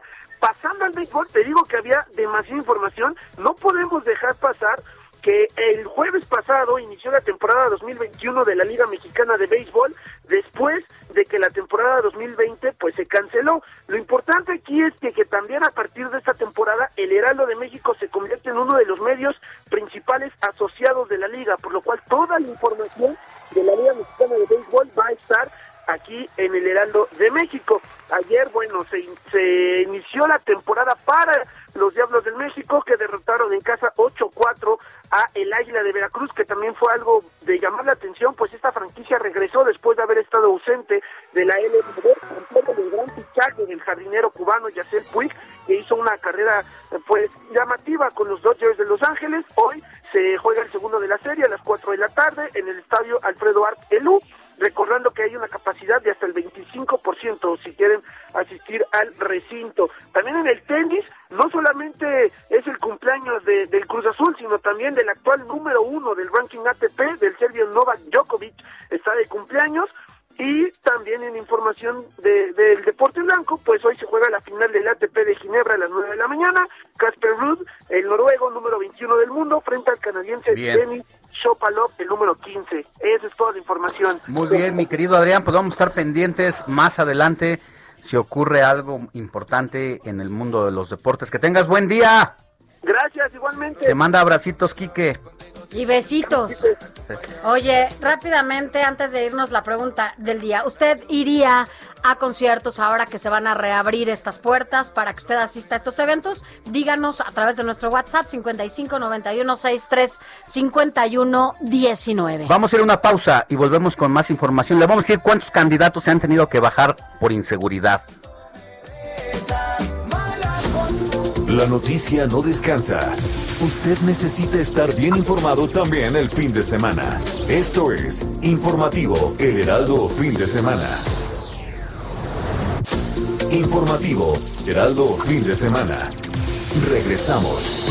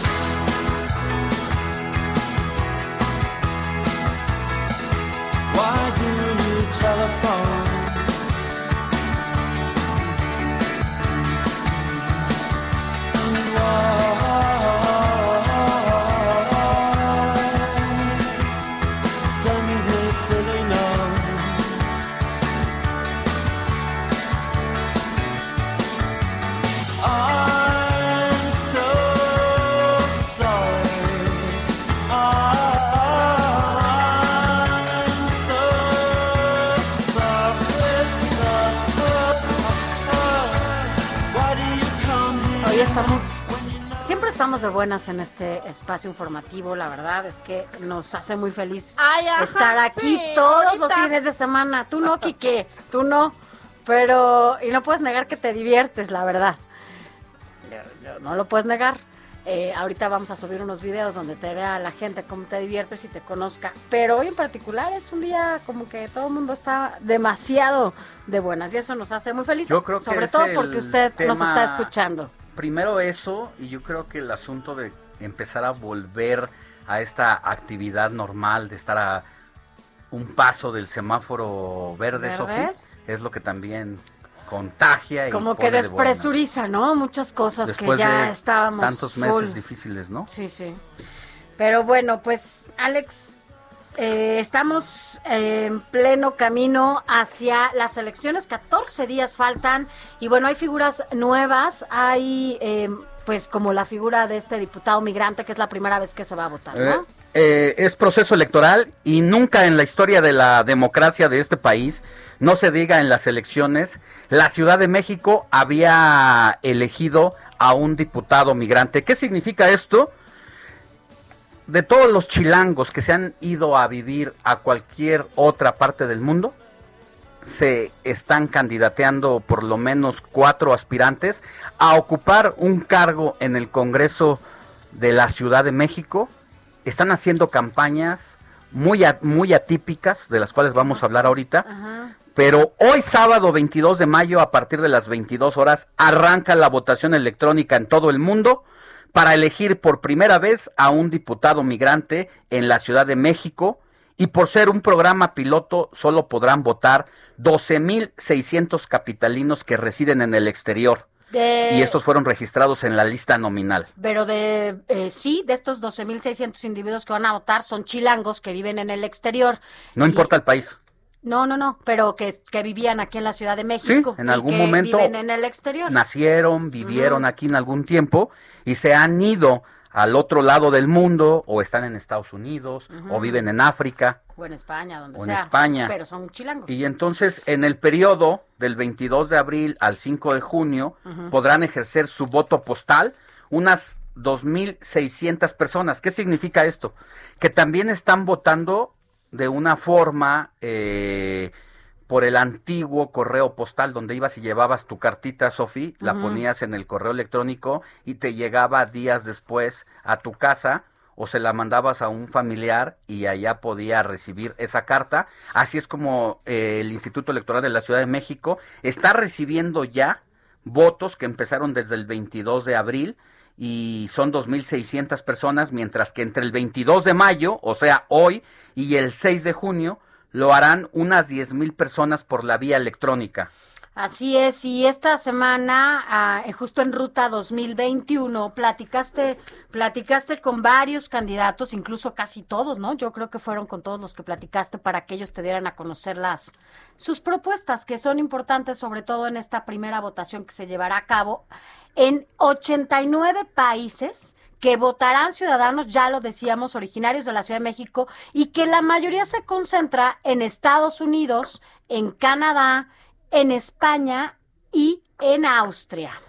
El nacimiento de esta figura fue parte de la reforma política de la Ciudad de México de 2016 y quedó asentado en la que ya es la primera constitución local en 2017.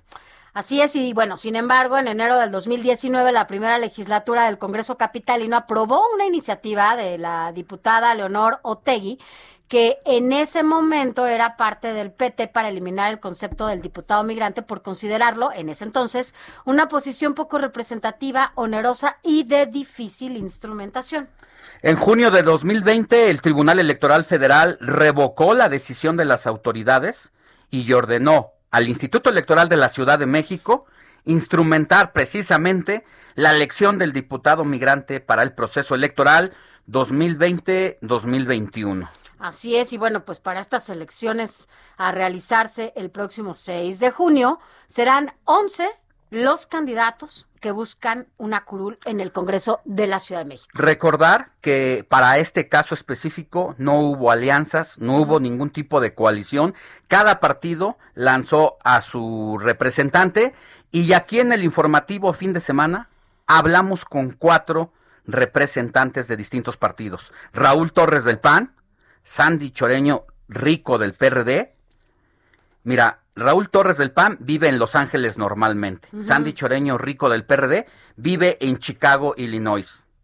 También Verónica Puente Vera vive en New Jersey y Andrea Cat de, del PRI vive en los países Verónica Puente es de Morena. Es de Morena. Y Andrea Cat Canto es del PRI y vive en los Ahora, Países Bajos. lo que le dijimos a los candidatos es que nos dieran sus propuestas. Y nos dieron, por supuesto, es una, son propuestas Sí, es una que hablaron largo y tendido con nosotros, por lo menos eh, durante 10 minutos. Y de esta forma solamente hemos sacado algunos extractos. Vamos a escuchar lo que pide el, lo que ofrece, mejor dicho, el candidato Raúl Torres del PAN que vive en Los Ángeles. Para mí lo más importante es apoyar a los dos sectores. Uno, quiero formar el Fondo para el Migrante en Retorno, para apoyar a todos nuestros migrantes que hoy regresan a la Ciudad de México, que tengan un apoyo para volver a empezar en esta ciudad. Y también conectar a la verdadera red de talentos que está a nivel mundial. Ellos que hoy no sabemos en el gobierno de la Ciudad de México quiénes existen, quiénes son y qué podemos aportar. Es importante conectarlos ahora con el sector privado. Es, importante lo que dice Raúl Torres, porque dice, es que ya no tenemos que ser vistos los migrantes como el clásico pobrecito de la espalda mojada que se fue sin papeles y pues tiene una vida mendiga allá en los Estados Unidos. Ahora no, Raúl Torres es un rico empresario que es hijo de padre migrante, su papá nació en Perú, se vino a vivir a la Ciudad de México, estuvo muchos años aquí, hizo vida aquí y luego se fue a Los Ángeles. De cinco años Raúl Torres llegó y entregaba muebles con su papá de casa en casa, pero fue creciendo el negocio, fue creciendo y hoy pudo estudiar en Harvard y en otras instituciones eh, de gran importancia a nivel mundial y dice lo que necesitamos es ver cómo ayudar a estas personas que tienen gran potencial y sobre todo impedir que haya la clásica fuga de cerebros. Así es. Y bueno, también entiendo que justamente por eso habla de la importancia del voto y por lo que tiene que votar eh, los eh, chilangos en el extranjero para que arropen esta nueva figura y la verdad es que tenga la importancia y el impulso que se requiere. Vamos a escuchar lo que dijo. Yo tengo, por ejemplo, una plataforma donde tengo cinco puntos. En el caso, por ejemplo, de fortalecimiento institucional, lo que queremos es poner la visión de las y los migrantes en la política local y que impactará en la política federal. Queremos decir quiénes somos los migrantes, qué es lo que hacemos, etcétera, etcétera. Y queremos ver también que dejemos de migrar. Eso es importante para nosotros. Es importante que en México se tome en cuenta cuáles son las violencias que sufrimos las y los chilangos para dejar de salir del país. Bueno, escuchamos a Sandy Choreño, quien es del PRI, y que además, bueno, pues ella justamente también está hablando de estas propuestas que le están dando a conocer en cada una de sus plataformas, ¿no? Reforzar la, los derechos de los migrantes y poner la visión en la política que ellos conforman fuera, pero que pueden hacer lazos con México, para que estos migrantes no se vayan y nunca más regresen a su país. De eso también hablamos precisamente con Verónica Puente Vera de Morena, quien vive en New Jersey, y dice que pues hay que actualizar la ley de interculturalidad, que los migrantes puedan acceder a todos los apoyos también que brinda la ciudad, sobre todo esos migrantes que muchas veces son repatriados y que tú lo sabes, Sofía, en estos tiempos, en estas épocas, hemos eh, tenido esas experiencias de nuestros mexicanos, sobre todo que viven en Estados Unidos y que han regresado aquí a México y que luego reinsertarse a una vida mexicana no es fácil. Escuchemos a Verónica Puente Vera tenemos ya eh, de qué echar mano una ley de interculturalidad, atención al migrante y movilidad que se dio desde 2011, hay que actualizarla, ya tenemos ahí grandes eh, avances y pues simplemente que nosotras y nosotros aquí en el exterior podamos acceder a los apoyos que brinda nuestra ciudad. Pues ahí, ahí estaba la voz de Verónica Puente Vera. Los cuatro perfiles que entrevistamos son muy parecidos, ¿eh? Son jóvenes. Son jóvenes, ¿verdad? Son muy Todos. jóvenes, eh, de menos de, son de alrededor de 30 años de edad. Sí.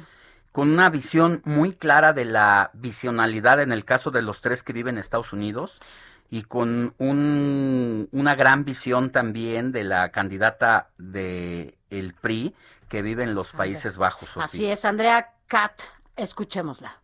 Primero, este, una de mis propuestas es, o sea, el tema de protección de derechos humanos. Yo siento que es algo muy importante, algo que tenemos ahorita en la actualidad. Es necesario proteger a grupos vulnerables, mujeres migrantes violentadas, este, otorgar temas de salud mental. Pues ahí las propuestas, Alex, creo que es importante un poco eh, recordar que esta figura, la importancia de esta figura es justamente porque van a trabajar desde la ciudad y van a destinar fondos, recursos, proyectos, programas, acciones para que se apoye a los mexicanos, a los chilangos que viven en el exterior y ellos puedan seguir trabajando desde allá, ¿no? Con iniciativas desde su país y desde los, desde, en este caso desde el Congreso local de la Ciudad de México. Solamente aclarar algo porque hay una confusión, incluso que gente me ha dicho. Esta figura del diputado migrante y de votar específicamente los chilangos para esta figura no tiene que ver con el clásico voto exterior, que ese es otro tema. Ese es para los todos tipo de mexicanos, no solamente los, chilangos, que pueden votar por sus diputados federales, por sus candidatos a alcaldías.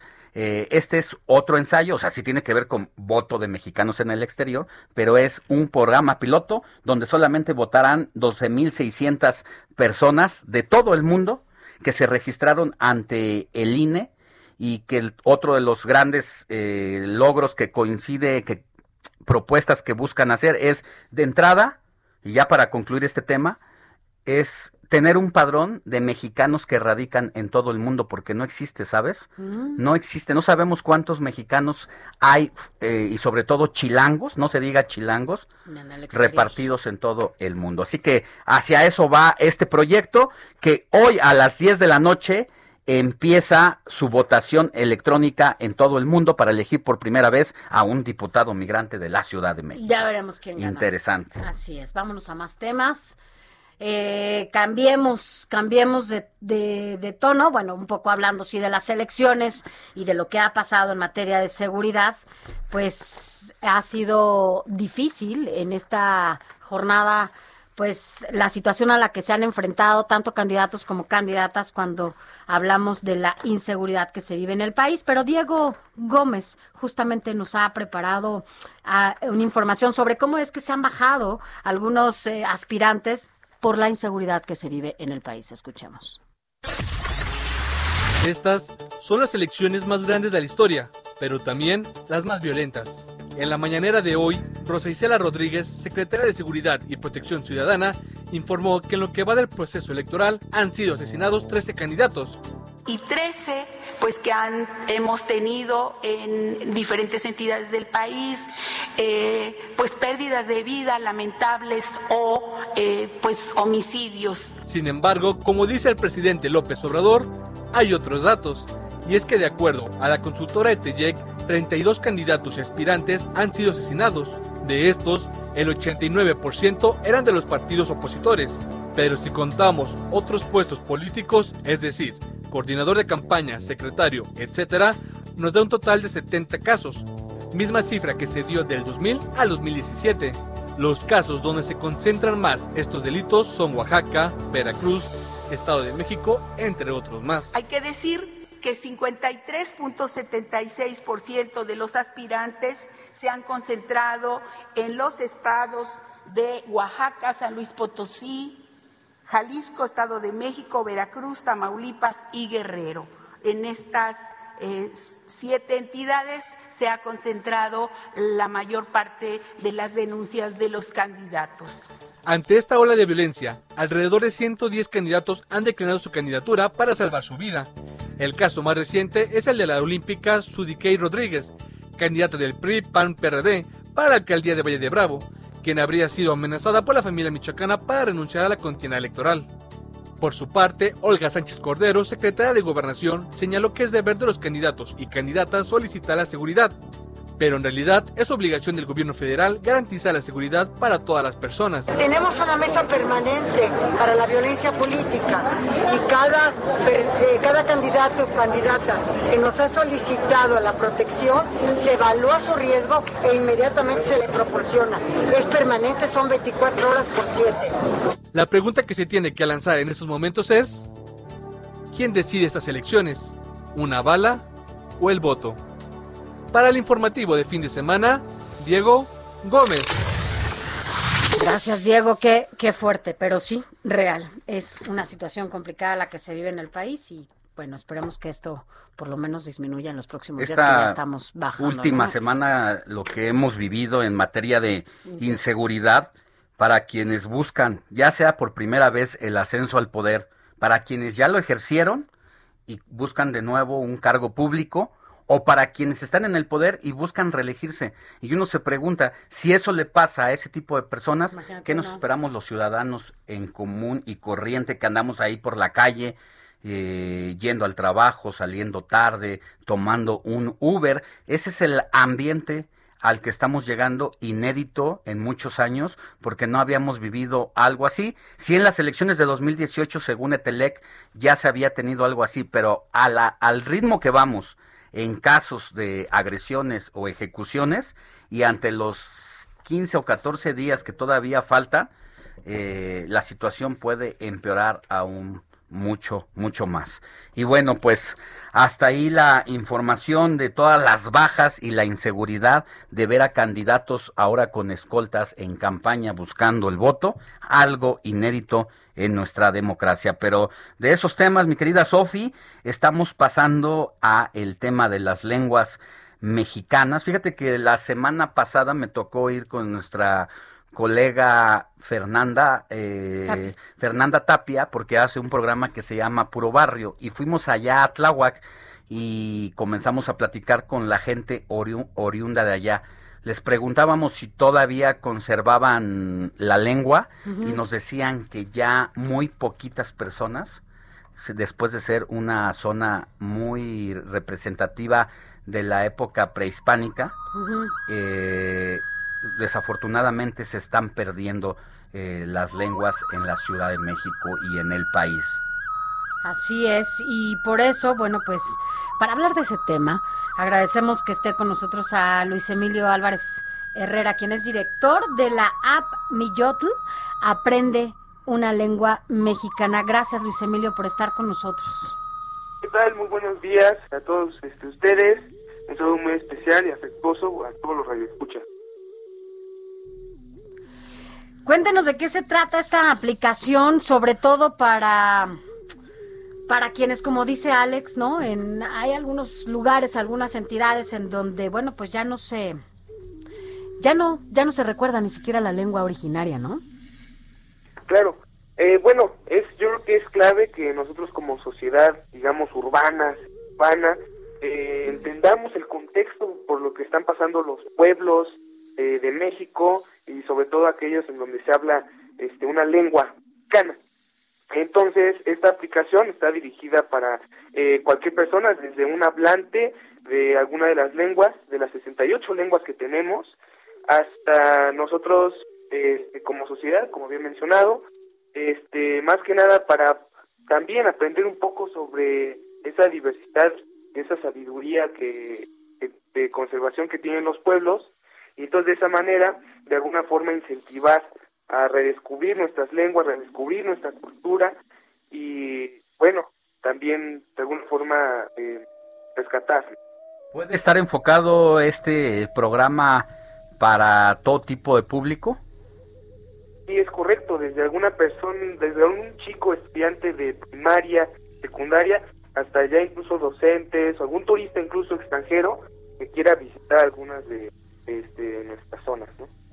Ya. Y esta aplicación la podemos encontrar por temáticas. eh, ¿cómo, ¿Cómo podemos irnos eh, sed- dejando seducir por las lenguas? Las entiendo que son 68, ¿no? Bueno, en el país hay 68 lenguas, en la aplicación este, pues hay 20, estamos haciendo un trabajo eh, intenso, nosotros como estudiantes de la Universidad Autónoma Chapingo, ubicada acá en Texcoco, tienen su casa, entonces este, el trabajo más que nada también es con, con el equipo de trabajo, el hecho de ir trabajando nuestras lenguas eh, y brindar esa experiencia a, la- a las demás personas, entonces hoy por hoy pueden encontrar la aplicación tanto en Play Store como en Huawei, eh, próximamente ya estará para los dispositivos eh, de Apple. Entonces, eh, más que nada, lo que hoy van a encontrar en la aplicación es una herramienta fundamental que ha existido desde hace 500 años, que es el, el hecho de tener diccionarios. Eh, sin embargo, pues la búsqueda de palabras va a ser más eficiente y y eh, puede ser un poco más fácil este, encontrar algunas eh, cosas interesantes como el hecho de las variables, de las este, variantes, ¿no? De, eh, por ejemplo, una misma palabra, eh, cua- eh, cuáles son las diferentes pronunciaciones que hay en las distintas regiones que, que hay en el país. Entonces, eh, esa es una herramienta fundamental. Que es un gran es- esfuerzo, eh, estos grandes temas eh, profundamente olvidados por las nuevas sociedades. Qué bueno que ustedes están haciendo este gran esfuerzo, los felicitamos mucho y entiendo, pues entonces son un grupo de chavos que se juntaron para sacar adelante esto. ¿Qué los motivó? Gracias. Pues el hecho de que en nuestra universidad se hablen 44 lenguas y que, bueno, la otra cosa que nos motiva mucho y que al mismo tiempo también es desmotivador es que es ver en nuestros pueblos que, que vayan extinguiéndose las lenguas, como ustedes bien mencionaron, que en las zonas urbanas pues cada vez se hablan menos, incluso en las zonas rurales.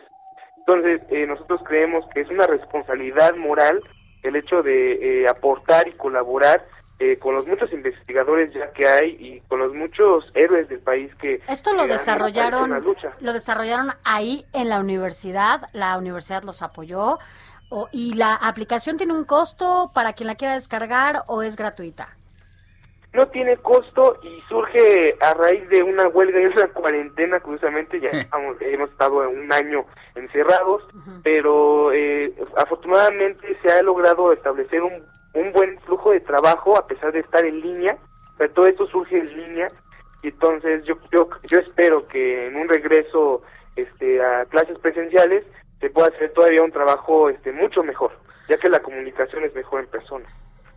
Luis Emilio Álvarez Herrera, muchas felicitaciones, la verdad, y que sea gratis todavía los hace más. grandes. ¿eh? Muchas gracias. Vamos a estar aquí eh, descargándola y si entrenamos un poquito y luego podemos hacer una entrevista así como Wally, Tlazocamati, Guantecuachi, Temachiliani, ahí nos estamos escuchando. Gracias, Camati. Saludos. Hasta pronto, bye. Cuídate, gracias, felicidades.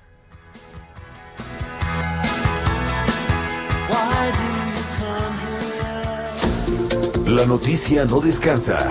Usted necesita estar bien informado también el fin de semana. Esto es Informativo El Heraldo Fin de Semana. Informativo Heraldo Fin de Semana. Regresamos. Noticias a la hora. Heraldo Radio le informa.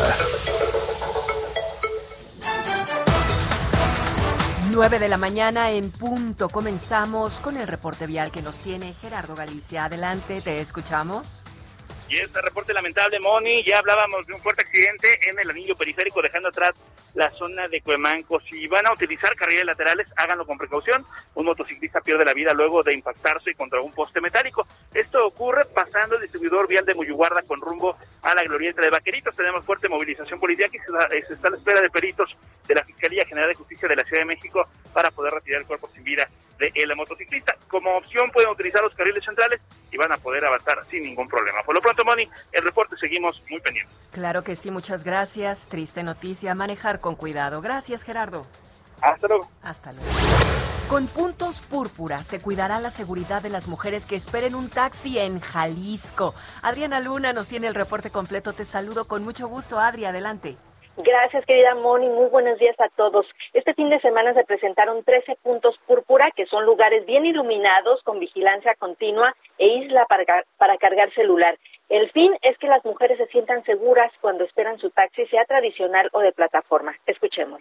No somos ajenos tampoco a las violencias que sufrimos las mujeres todo el tiempo, ¿no? Cuando nos preguntamos cómo enfrentar esos retos, sabemos que la respuesta es con tecnología. Ahora con la implementación de los puntos púrpura eh, viene muy a colación el código PIN, que es un código de cuatro dígitos aleatorios que le manda a la usuaria cuando ella pide su viaje. Resulta relativamente importante cuando nos encontramos en puntos como este, donde aglomeraciones, eh, restaurantes, bares, el uso de alcohol eh, puede invitar a, a cierto tipo de actores a aprovecharse de las situaciones, ¿no? En abril, las denuncias por delitos sexuales en Jalisco rompieron récord con 445 por violación, acoso, abuso y hostigamiento. Se pretende que haya puntos púrpura al interior del estado. Es la información, mi Moni. Muchas gracias, Adri. Buen día. Buenos días. La Secretaría de Salud Federal informó que los casos de contagios por COVID-19 han venido a la baja en todo el territorio nacional, por lo que el semáforo epidemiológico cambió y la mayoría del país se encuentra en color amarillo y verde. En el mundo, Tailandia desplegó perros entrenados para detectar a personas infectadas por coronavirus al olfatear muestras de transpiración. Los labradores entrenados debutaron en la Universidad de Chulalongkorn, esto es en Bangkok. Según el líder del proyecto, arrojaron una tasa de eficacia cercana al 95%. En La Habana, quien ya no conoce a un magnífico bailarín. Anda siempre muy bien vestidito, que parece un maniquí. La Sonora Santanera y Amigos se celebrará el próximo 21 de mayo en el Salón La Maraca, en la Ciudad de México, y el próximo 19 de junio tendrán una transmisión vía streaming para todo el mundo. Contarán con la presencia de Sheila, Alejandra Ábalos, Mane de la Parra y Jorge El Coque Muñiz. Mi corazón es para ti, mi corazón es para ti. Es la voz. Para ti. 9 de la mañana, 3 minutos. Realización, Quique Hernández. Voz, Mónica Reyes.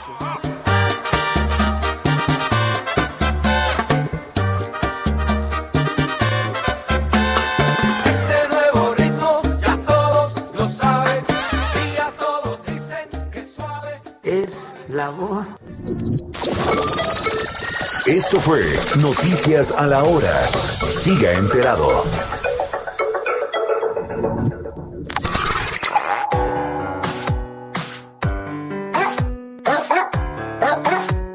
¿Sabías que humanizar a los perros se podría considerar maltrato animal? De acuerdo a especialistas en comportamiento de mascotas, consentir en exceso a los perros de compañía pueden sufrir de estrés, tener problemas para socializar con otros canes, mala conducta y peor aún, se desconciertan, pues ellos por naturaleza ven a sus amos como si fueran de la misma especie, por lo que requieren de un líder, es decir, reglas. Por ejemplo, cuando sobreprotegemos a los perros, es muy probable que destruyan cosas, ellos mismos se muerdan y al ver a otro perro tendrán el impulso de morder o ladrar.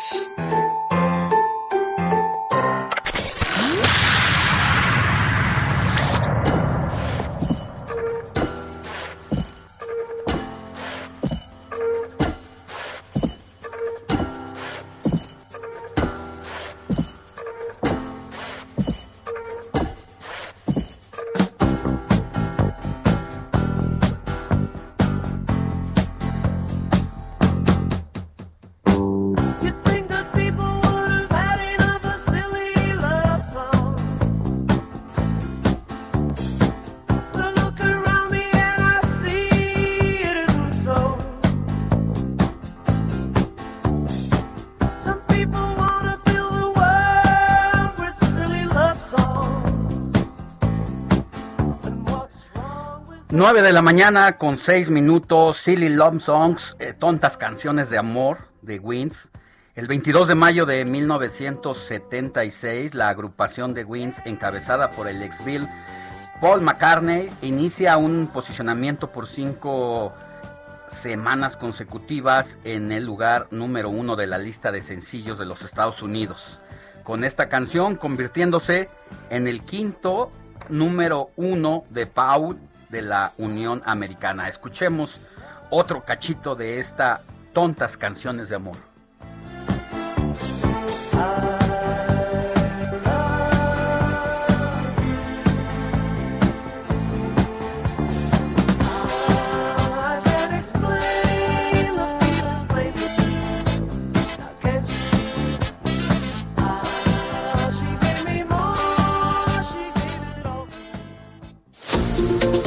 Informativo El Heraldo fin de semana con Sofía García y Alejandro Sánchez.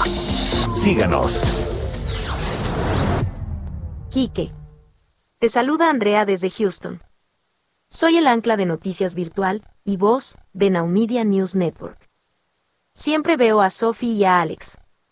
Me encanta tu selección musical. ¿Cuándo vienes a Houston para conocerte? Gracias por hacerme bailar los fines de semana. Te mando un abrazo a ti y a todo nuestro equipo de Heraldo Radio. Y cierro con esto. Desde Houston, la ciudad espacial, escuchas informativo fin de semana. Con Sofía García y Alejandro Sánchez. Solo por Naumedia, Televisión.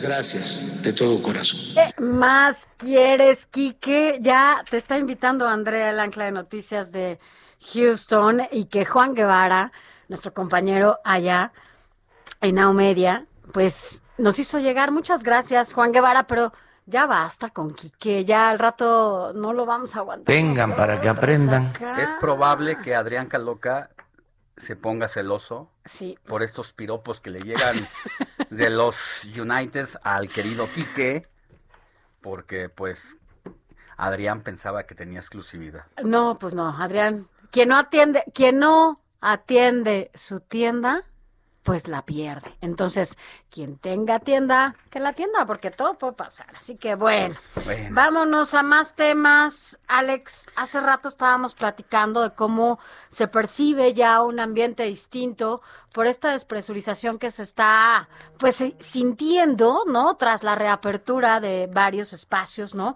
Entre ellos Es el una- que se dio a conocer as- eh, esta Es semana. un buen adjetivo, la Ajá. despresurización que se da Social, en ¿no? torno al COVID, cómo empiezas a sentir el humor de la gente, el trato con la gente y bueno, ya pues se relaja, temas, ¿no? está- Estamos muy, muy como ya relajados, aunque no por eso quiere decir que dejemos de cuidarnos ni confiados. Y por eso se anuncia esta semana, eh, el presidente anuncia que se regresa a las aulas el próximo 7 de junio, un día después de las elecciones, un día después de que usted vaya a votar, ese día ya se regresa a clases. Pero ¿cuáles las condiciones en las que se encuentran las escuelas? Agradecemos a María de Jesús Samarripa, que es presidenta de la Confederación Nacional de Escuelas Particulares, que esté con nosotros porque, bueno, saber eh, cuál es su postura y sobre todo saber cuál es Sí, y de entrada, de las escuelas, de ¿no? entrada a María de Jesús, saber si ustedes están de acuerdo con el calendario de la Secretaría de Educación Pública y las escuelas particulares van a seguir ese calendario. Hola, ¿qué tal? Muy buenos días. Pues mira, eh, me preguntan la postura, pues no es- lo que nosotros pensamos y creemos que es mejor que sea un regreso seguro, paulatino, como se ha venido diciendo, obviamente coincidimos, eh, normado también es importante, y articulado y general. En este sentido, pues nosotros vemos ahora un salto, porque ya, porque todo el mundo creíamos que íbamos a, te- a terminar en línea. Sí, sí. No había habido ningún anuncio previo, sino ahora, muy próximo al día 7, recibimos esta indicación. Pues nosotros vemos una serie de debil- debilidades todavía como para presentarnos de ¿Cómo manera cuáles? presencial. Obviamente será eh, en formato híbrido, pero aún así no consideramos que no tenemos las condiciones. Hemos hecho una encuesta amplia a nuestras federaciones de todo el país, porque tenemos cobertura en los 32, eh, 32 entidades, y lo que recogemos es justamente eso. No creemos que, estamos, que estemos en condiciones por varias razones. Uno tiene que ver con la vacuna y la salud, por tanto, hay, se ven riesgos, no solamente entre los maestros y directivos, es esta opinión, sino también de algunos padres de familia. Otros temas tienen que ver con, eh, pues, todo este, todo este, esta cuestión de pedagógica, ¿verdad? Este, se habla de, inclusive también de protocolos, de todos los sentidos, académicos y sanitarios. María, déjeme hacer un alto ahí porque es muy importante lo que usted nos está diciendo. Ya habíamos tenido hace algunos meses oportunidad de charlar y una de las cosas que a ustedes les interesaba precisamente era este regreso a clases, no porque eh, eh, quisieran romper los protocolos de seguridad, sino en el ánimo general ustedes ya querían que pasara esto porque las escuelas estaban tronando. Entonces, ahora que dice esto, mm, están ustedes eh, privilegiando la seguridad antes que la necesidad y eso es digno de reconocerse porque si algo quisieran ustedes es que ya eh, la matrícula escolar entre en una normalidad, que las escuelas tengan sus ingresos, pero ante Por- esa situación Así dice es. no estamos en condiciones y tenemos que ser responsables de lo que va a pasar. Por supuesto, efectivamente. Esa es, esa es la, la situación que nosotros prevemos. O sea, todo mundo, desde el punto de vista socioemocional, hasta económico, ¿por qué no? Y de todos otro- otros aspectos, ya quisiéramos estar en la escuela, ¿cómo no? Claro, es lo deseado. Solo que ahorita nos encontramos a fina- a- finalizando un ciclo escolar. Estamos ya próximos a evaluar. ¿Cuándo es, el, ¿Cuándo es el cierre del ciclo escolar? El 7, no recuerdo mm, la fecha precisa, pero es la primera semana de julio. O sea Ah, que nada más estarían mes. regresando tres semanas. Exactamente. Ahora, es lo que se ha cuestionado por parte de la autoridad eh, educativa y sanitaria de la Ciudad de México, de por qué regresar a clases cuando ya está cerca el periodo final del ciclo escolar. Y entonces la pregunta que es en el aire es si esta decisión tiene que ver con las elecciones eh, de algún modo para entretenernos en el regreso, en los preparativos, en el ir a, a preparar todo lo que se hace eh, como cuando viene uno de vacaciones. Y Pues nos queda la verdad es que no se le ve sentido. Lo que nosotros deseamos es que pues respetemos el ritmo de las comunidades educativas que están ahorita en otra lista, repito, en evaluaciones, cerrando ciclo, y necesitamos este tiempo y el verano para prepararnos adecuadamente para el regreso en agosto, porque hay muchas implicaciones. es. toda la habilitación de los, eh, de los muebles e inmuebles, claro que no se ha descuidado en todo este tiempo. Se han quedado vacíos de los niños, o sea, no van los niños, pero el personal está constantemente al pendiente. Aún así, todavía hay que hacer adecuaciones y esa es una de las observaciones que también nos hacen nuestros afiliados. Tenemos que, eh, hay que velar por las instalaciones y el mobiliario, instalaciones de redes y cómputos, Sí, Si no son- señalizaciones, eh, la, la propuesta híbrida. Todavía Ahora, no hay condiciones porque además entiendo, eh, y también lo hemos platicado en este espacio, ha bajado la matrícula escolar de manera importante, han cerrado escuelas, eh, creo que no se dio de manera estratégica, ¿no? Eh, este, este regreso a clases solamente se dio, pareciera como a bote pronto, ¿no? Como de, como ocurrencia, por decirlo de alguna manera. Y por otro lado, tenemos un ejemplo de lo que pasó en Campeche, ¿no? O sea, son varias esferas, varios factores, pues, los que están aquí. Exactamente. Entonces, nosotros estamos en la, entre la total disposición de regresar. Claro que sí. Solo que, mm, pues así como de una manera apresurada, no vemos prudente hacerlo por todas las implicaciones. Y bueno, pues nuestros niños, nuestros padres de familia, los mismos maestros, pues merecen eh, mm, respeto a estos procesos, ¿verdad? Eh, de educativos, de preparación, en todos los ámbitos, no solamente de los, lo- de los muebles inmuebles, sino también eh, académico, preparación académica, más conocimiento de los protocolos, asimilación, preparación en todos los sentidos, y de hecho en algunas entidades, pues todavía están en diálogo con las autoridades, ¿verdad? Inclusive en algunos estados ya las autoridades se han declarado, han declarado que hasta agosto, lo cual nos parece muy prudente. Pues ahí, ahí está. La Confederación Nacional de Escuelas Particulares dice prudencia.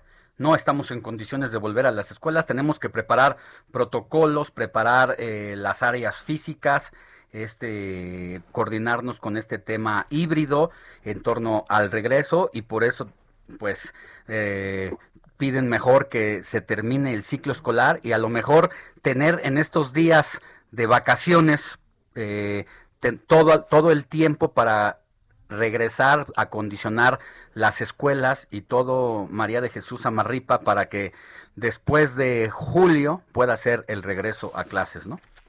Efectivamente. Y bueno, nosotros también partimos de, de la premisa de que nos están invitando a regresar de manera voluntaria. Entonces, no es aprovechando esa postura del gobierno, pues nosotros sí mm, decimos pues lo que ne- lo que necesitamos hacer previo al regreso. Eh, ¿Usted eso sabe, implica tiempo. usted sabe, María de Jesús Amarripa, cuántas escuelas han cerrado? Pues eh, sí, como no. Bueno, tengo un dato un poquito atrasado, porque últimamente no hemos hecho investigación al respecto, pero sí es un alto número de escuelas que cerraron. ¿Cuál es el número que tiene? Pues se habla de un 20%. Ya. Híjole, una situación complicada y sí, yo ya eh, en, por donde vivía está ese colegio se cerró definitivamente sus puertas después de tener una matrícula de 2.000, 2.500 alumnos.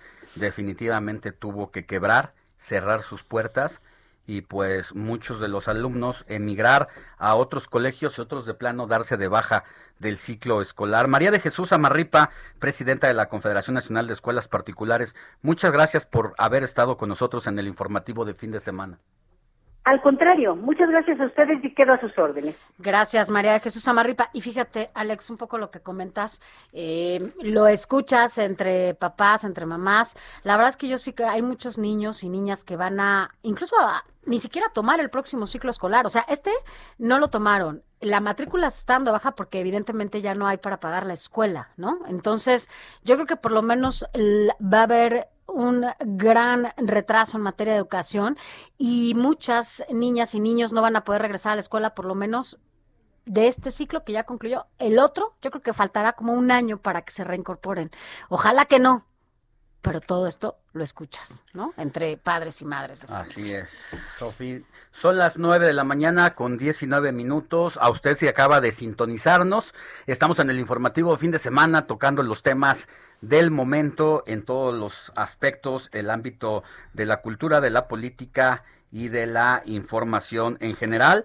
Ya le decíamos al inicio del informativo de fin de semana que nos escribiera a nuestro WhatsApp eh, y que nos dijera si usted está de acuerdo o no está de acuerdo en que se regrese a los eventos de los conciertos musicales a partir del próximo día 15 de junio. ¿Usted iría ya al concierto musical de su preferencia o preferiría esperar a que realmente este asunto de la inmunidad ante el COVID-19 ya sea realmente un hecho? Así es, escríbanos, díganos si sí o si no. 55 91 63 51 19 55 91 63 51 19. Yo sé quién sí está feliz. ¿Quién sí está feliz por este por este regreso y por esta reapertura, Alex? ¿Quién será? Héctor Escalante. Música en la historia.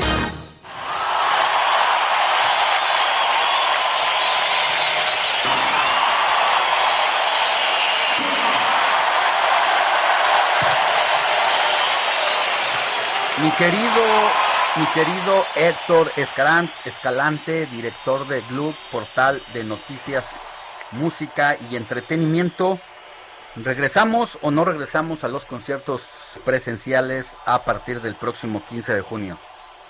Hola Alex, hola Sofi, ¿cómo están? Muy buenos días. Pues justo hay que esperar también esta votación que están teniendo ustedes, ¿no? Es, creo que son sentimientos encontrados, bien dice Pero a ti te encantan, Sí, pero justo creo que son justos sentimientos encontrados, tiene que ver con todo el entorno, con, incluso con la entrevista que decían hace rato, ¿no? A mí claro que me encanta, ustedes sé que también les gusta mucho, me parece que eh, el gobierno está tratando de acelerar justamente eh, la reactivación eh, en todos lados, ¿no? En lo que pasa por la parte educativa, por la parte laboral, por la parte...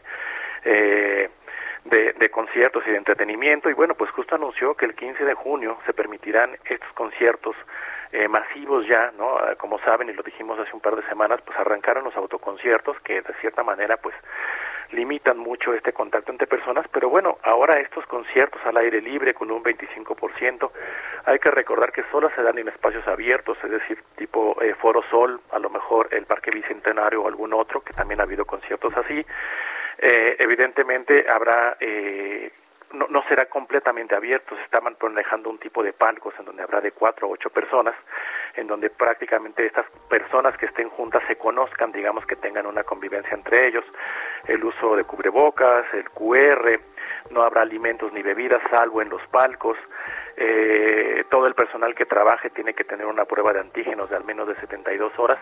Y bueno, yo creo que, como digo, son eh, claroscuros, ¿no? Y por un lado me da mucho gusto que, que empiecen estas cosas, pero creo que hay una corresponsabilidad de todos, de la gente, de las autoridades.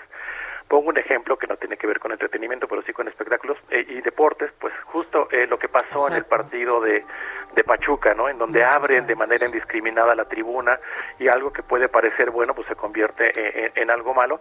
Y creo que el reto está en hacer las cosas bien, en que la gente se cuide. Porque va de la mano con la responsabilidad social.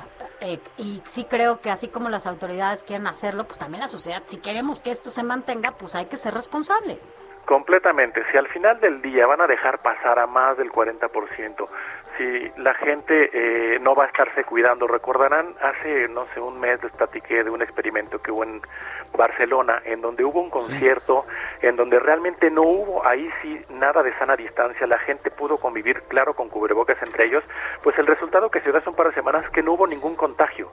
A partir de ahí, España dio luz verde a los conciertos. Entonces, como dice Sofía, Alex, este, la corresponsabilidad y sobre todo cumplir las reglas. Si las autoridades también van a abrir de manera indiscriminada y no se va a cuidar, bueno, pues va a ser un desastre como lo que sucedió en el fútbol la semana pasada. Entonces, creo que es, por un lado, alentador. Me parece que es bueno que se reactiven las cosas. A mí me encanta ir a los, a los conciertos, pero creo que nadie quiere poner en riesgo su salud. Lo decían hace rato con el tema educativo, o anteponer en riesgo su salud simplemente pues por divertirse. Es que ya la llevamos bien, ahí vamos, ahí vamos. Y un descuido de este de esta magnitud puede ser como una especie de, de estampida eh, otra vez en el virus y lamentarnos al rato. Y entonces es como la persona que está en rehabilitación, ¿no? De una pierna o de alguna fractura, le dice el médico, tienes que quedarte en casa, no puedes andar de aquí para allá. Y si te gana el ansia de salir, pues al rato sale peor porque tienes que estar todavía mucho más de lo que ibas a estar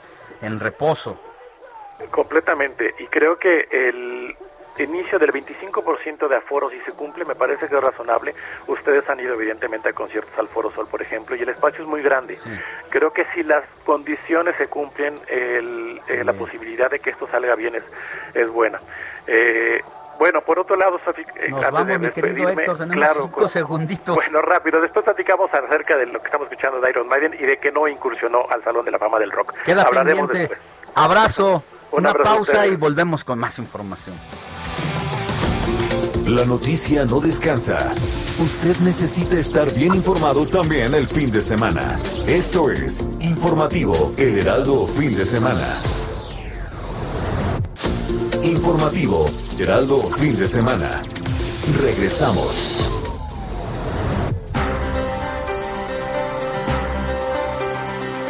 9 de la mañana con 30 minutos. Gracias por continuar con nosotros en este último bloque del informativo de fin de semana de hoy, sábado. Mire, vamos a leer sus mensajes. Gracias de verdad a todos ustedes por escribirnos. Buenos días, Sofi y Alex. Saludos. Como cada fin de semana, soy Patti de Méndez. Saludos. Un beso enorme, Patti, por escucharnos cada fin de semana.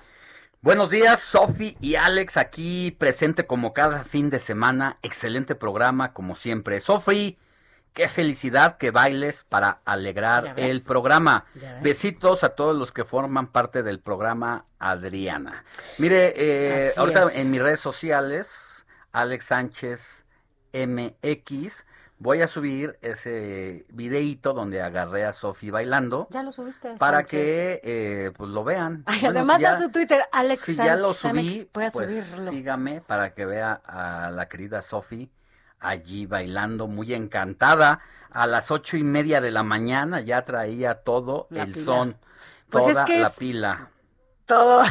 Oye, también gracias, gracias Adriana. La verdad es que nos divertimos y de eso se trata, de, de que todo lo que hagamos, la verdad es que somos afortunados porque hacemos lo que amamos. Así que bueno, pues así estaré bailando de repente por aquí para divertirnos. Y también nos escribe Alex, eh, buenos días, felicidades por su excelente noticiero. Por favor, repitan el nombre de la aplicación que hicieron en Chapingo. ¿Cuál es, Alex? Se llama, es para aprender una lengua mexicana, eh, nos decía que tenía que más de 44 40, lenguas 44 lenguas Ujú. arriba de las de las 68. Ujú. No, 44 era en la universidad. Veintitantas tenía arriba en la aplicación, aplicación. de 68 lenguas mexicanas. Usted puede aprender alguna lengua en la aplicación Miyotl. Miyotl, se lo repito, M, I latina, Y, O de Omar, T de Tito, L de Lorena. M de mamá, I latina, I, Y, O de Omar, T de Tito, L de Lorena. Miyotl. Y gratis. Y Un esfuerzo de estos chavos en la cuarentena, ¿no? Bien, bien. Qué, qué- qué orgullo tener a chavos así, universitarios que Y no además de ahí, ¿no? tiempo. La Universidad de Chapingo se caracteriza siempre por este tipo Y de... que le preguntábamos por qué lo hicieron. Dice, pues porque aquí tenemos 44, 44. lenguas y hemos llegado a la conclusión de que ya algunas familias ya no las hablan, Así se está perdiendo y fue una manera de pasarla encerraditos mientras el COVID hacía de las suyas. Hay cosas que salieron, grandes cosas de personajes como estos chavos de la Universidad Autónoma de Chapingo. Así es, pues ya muchas felicidades y bueno, pues espero que, que usen esta aplicación, que valga la pena. Vámonos a otros eh, temas, eh, vámonos a, a Mundo Inmobiliario con Luis Ramírez. Negocios inmobiliarios con Luis Ramírez.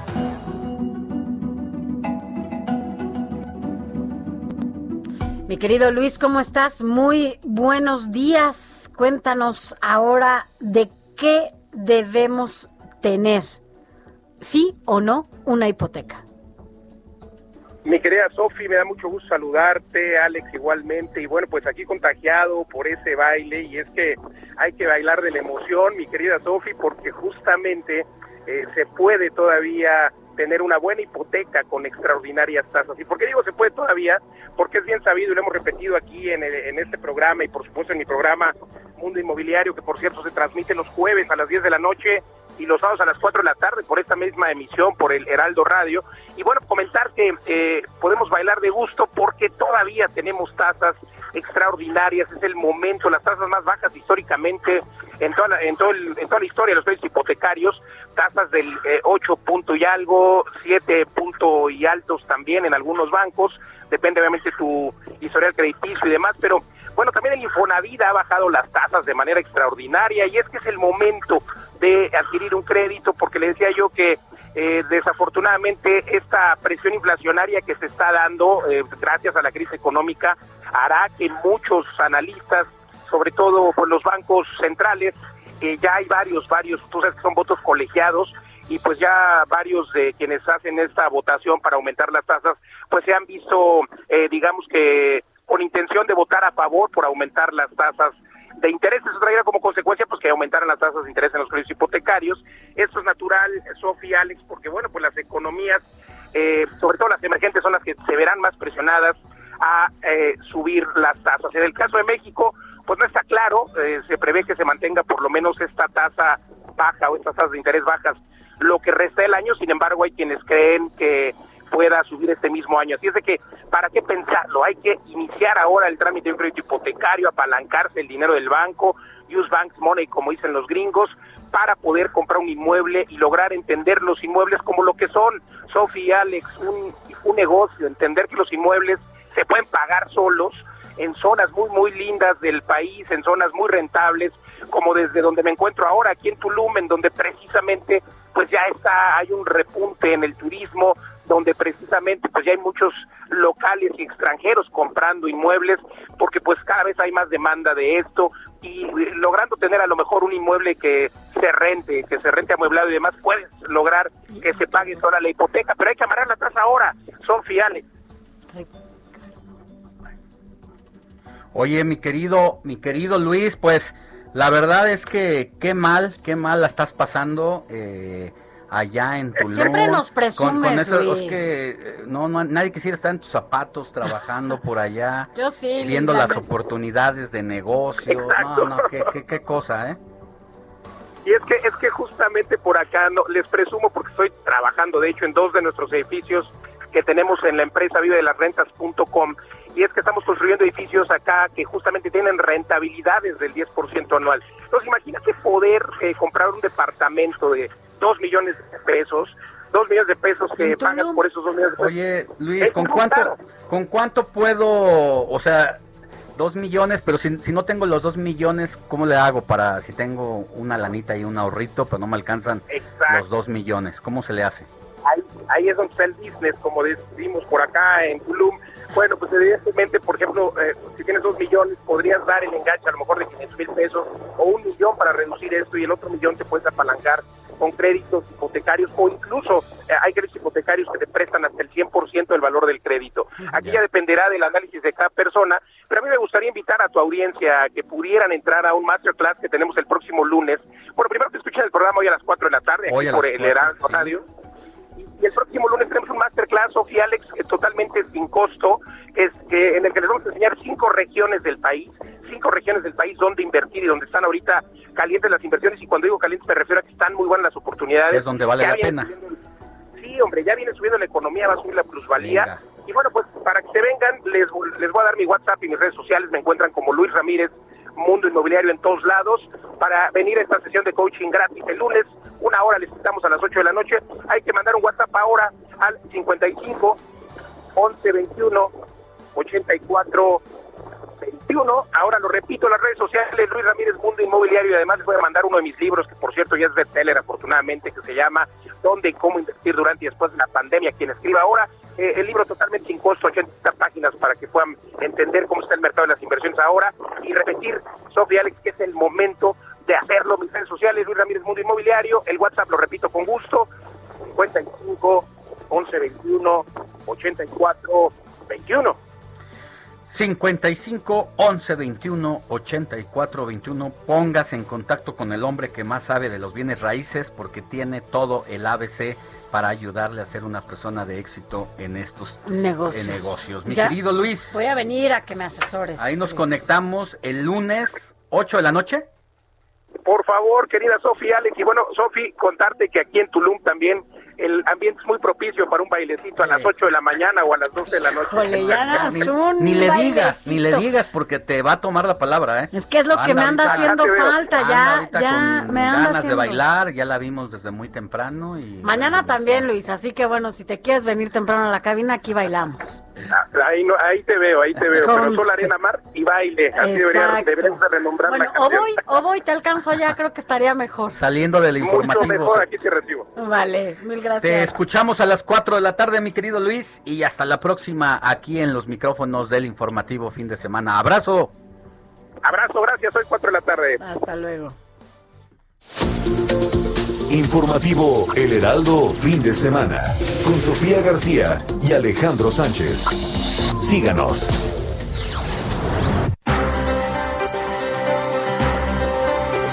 De la mañana con 40 minutos. Mire, a raíz de la del desplome de la línea, parte de la línea 12, ahí en el punto de los olivos, allá en la avenida Tláhuac, pues uno de los grandes problemas ha sido la movilidad de más de 300 mil personas que en el trayecto de Tláhuac a un punto como Polanco, que hacían 50 minutos, esto se ha desquiciado para la gente que se moviliza ahí. De 50 minutos en metro, ahora se hacen dos horas y media, tres de ida y tres horas de regreso. Había sido un caos y bueno, se han despresurizado esas circunstancias con eh, la oportunidad de disponer metrobuses para la movilidad de todos estos pasajeros. Y quien ya está ya haciendo la crónica, como siempre, oportuno, a ras de cancha, es nuestro querido Gerardo Galicia, reportero vial del informativo fin de semana. Gerardo, muy buenos días. ¿Con qué te has encontrado esta mañana? Mi querido Alex, Sofi, excelente mañana. Fíjate que ya estamos eh, pudiendo apreciar las obras para poder habilitar este nuevo sistema de transporte sobre la avenida Tláhuac. Hablamos del Metrobús, eh, que se estará brindando el servicio de manera gratuita a partir del próximo lunes. Lo que hemos podido apreciar a lo largo de la avenida Tláhuac es que ya la cinta asfáltica está completamente balizada. Se pueden apreciar eh, franjas de color amarillo a lo largo de esta importante arteria que lleva prácticamente hasta la zona centro de esta alcaldía, pasa por los límites de Iztapalapa y llega precisamente hasta la zona sur de la capital. Y al respecto, vamos a acercar con algunos de los usuarios, creo Alex, Sofi. Señorita, buenos días. ¿Qué opinas respecto a que ya va a entrar el Metrobús de manera gratuita? No sé, yo creo que estorba mucho. Pero van a reducir mucho los carriles y hace más tráfico. ¿Crees que complicaría más la movilidad? Sí, porque estuvieron haciendo pruebas la semana pasada. Bueno, creo que ayer o antes. Y sí, redujo mucho, me hizo más tiempo de lo normal. Muchísimas gracias. Buena observación. ¿Me regalas tu nombre? Brenda. Gracias, Brenda. Señora, buenos días. Estoy transmitiendo en vivo para Heraldo Radio. ¿Qué opinas del servicio gratuito del Metrobús que se va a ofrecer a partir del lunes? ¿De dónde eres? Heraldo Radio. No, es que no estás ni una... Bueno, muchísimas gracias. No nos quiere eh, dar una entrevista a la señora. Voy a acercar con otro de los usuarios. Señor, buenos días. Estoy eh, transmitiendo en vivo para el Heraldo Radio. Oiga, ¿qué opina, señora, qué opina acerca de que entra a partir del lunes el Metrobús para tratar de ayudar a la movilidad? A ver, ¿cómo no le escuché? ¿Qué opina de que a partir del lunes eh, comienza a operar el Metrobús eh, para tratar de auxiliar a la movilidad? Eso no es un auxilio porque finalmente vamos a, a seguir con el mismo tiempo de aquí a Tlalilco. Entonces no nos ayuda tampoco nada. Muchas gracias. ¿Me regalas su nombre? Elvia Cruz. Muchas gracias, señora Elvia. Y bueno, como podrás escuchar, mi querido Alex, Sofi, eh, realmente no eh, no hay no es del agrado este servicio del Metrobús, pues Importancia, porque- mi querido Gerardo Galicia, lo que siempre haces tú de un, un- uno como reportero puede ir y pararse y tirar un rollo ahí, pero lo más importante es escuchar la opinión La de los claro. afectados, de los usuarios y pues cada uno tiene su versión, su visión. Porque sí, por mucho que les pongas movilidad, que sí es una gran ayuda para la situación en la que se encuentra, pues nunca volverán, mientras no funcione el metro, a hacer ese tiempo y eso, ese, ese ahorro de la movilidad. Y quienes conocen la avenida Tláhuac y tú que estás ahí, es una avenida con muchos problemas de trazo, con dos, tan solo dos eh, carriles y que la policía, y ese es un llamado que hacemos desde aquí, tendrá que estar muy pendiente todas las mañanas de evitar que se estacionen los autos a las orillas de las aceras de los negocios, porque hay muchos negocios y eso entorpece la movilidad.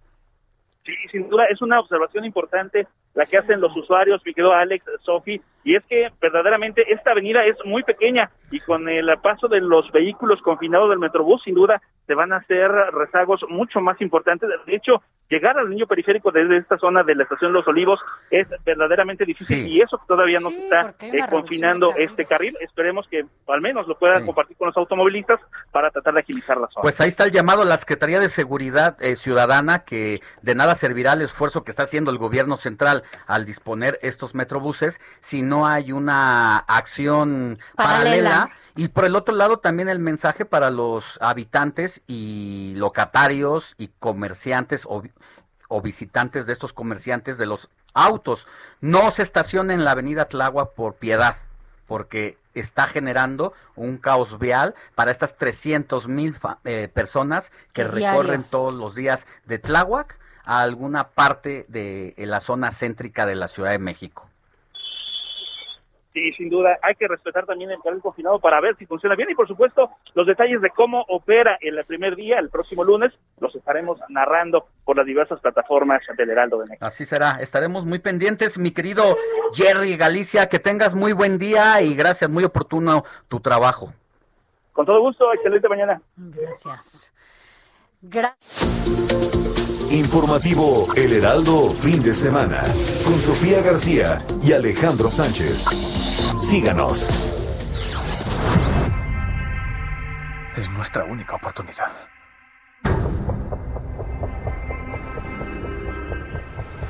Tenemos que aprovecharla. Mira, estamos escuchando, ¿no? La música de una de las películas pues, más famosas y también icónica de alguna época, que es Godzilla. Pero lo hacemos porque, pues ya a través de un comunicado, que además llegó a mi correo, porque me quedan cerca de casa y son los cines que más visito, eh, Cinemex eh, ya anuncia la reapertura de sus salas. Y por eso agradecemos a Ricardo Bailón, quien es gerente de comunicación y Relaciones Públicas de Grupo Cinemex, que esté con nosotros porque, Ricardo, son buenas noticias. Eh, finalmente, después ¿no? de estos esfuerzos, supongo que fueron extraordinarios para ah, dar de nuevo esta posibilidad a todos los usuarios, a todos a quienes nos gusta ir al cine, pues abrir otra vez las salas, ¿no? ¿Cómo les fue finalmente? Buenos días, Ricardo Bailón. Buenos días, ¿cómo están? Qué gusto estar con ustedes, Sofía y Alex.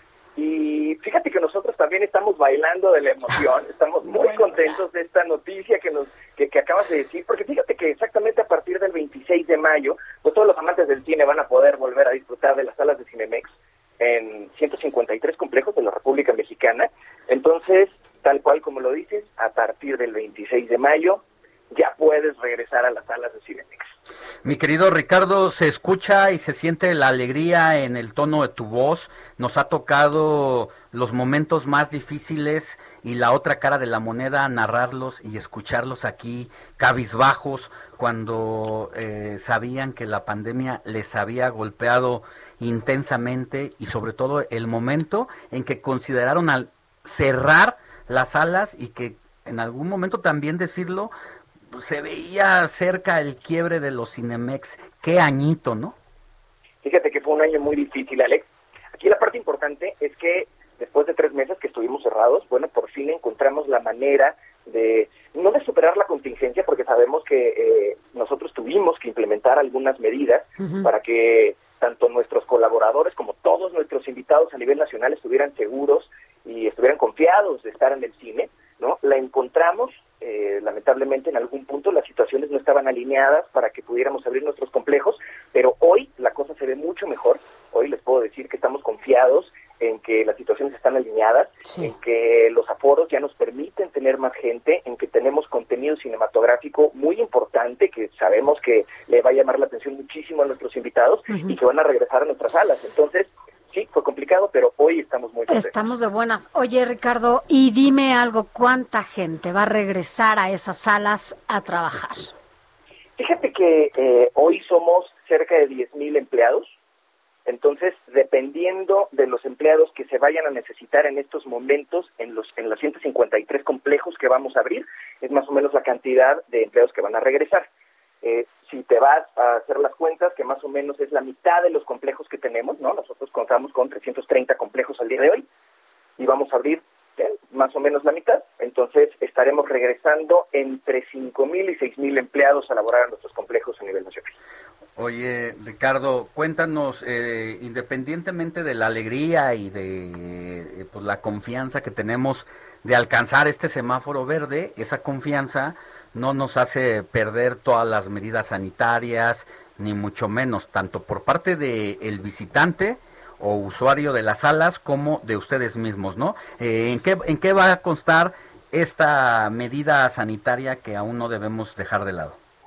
Claro, fíjate que continuamos con nuestro protocolo de espacio seguro, que es un programa en el que implementamos las medidas necesarias para que todos se sintieran seguros. Y además todos nuestros empleados están eh, completamente capacitados, ellos dominan los protocolos de prevención e higiene, eh, todos traen cubrebocas, todos traen careta, hay gel antibacterial en todos lados en el cine, ¿no? Tanto para ellos como para los invitados. Tenemos los tapetes sanitizantes, ya sabes, en taquilla y dulcería, pues hay señalamientos que indican la sana distancia. Los asientos están asignados justo para garantizar esta sana distancia, están acomodados así como en ajedrez, ¿no? O sea, no te va a tocar alguien al lado, no te va a tocar alguien enfrente, ¿no? Están muy bien divididos, tienes la distancia sin ningún problema. Y fíjate que hay algo que nos llama mucho la atención.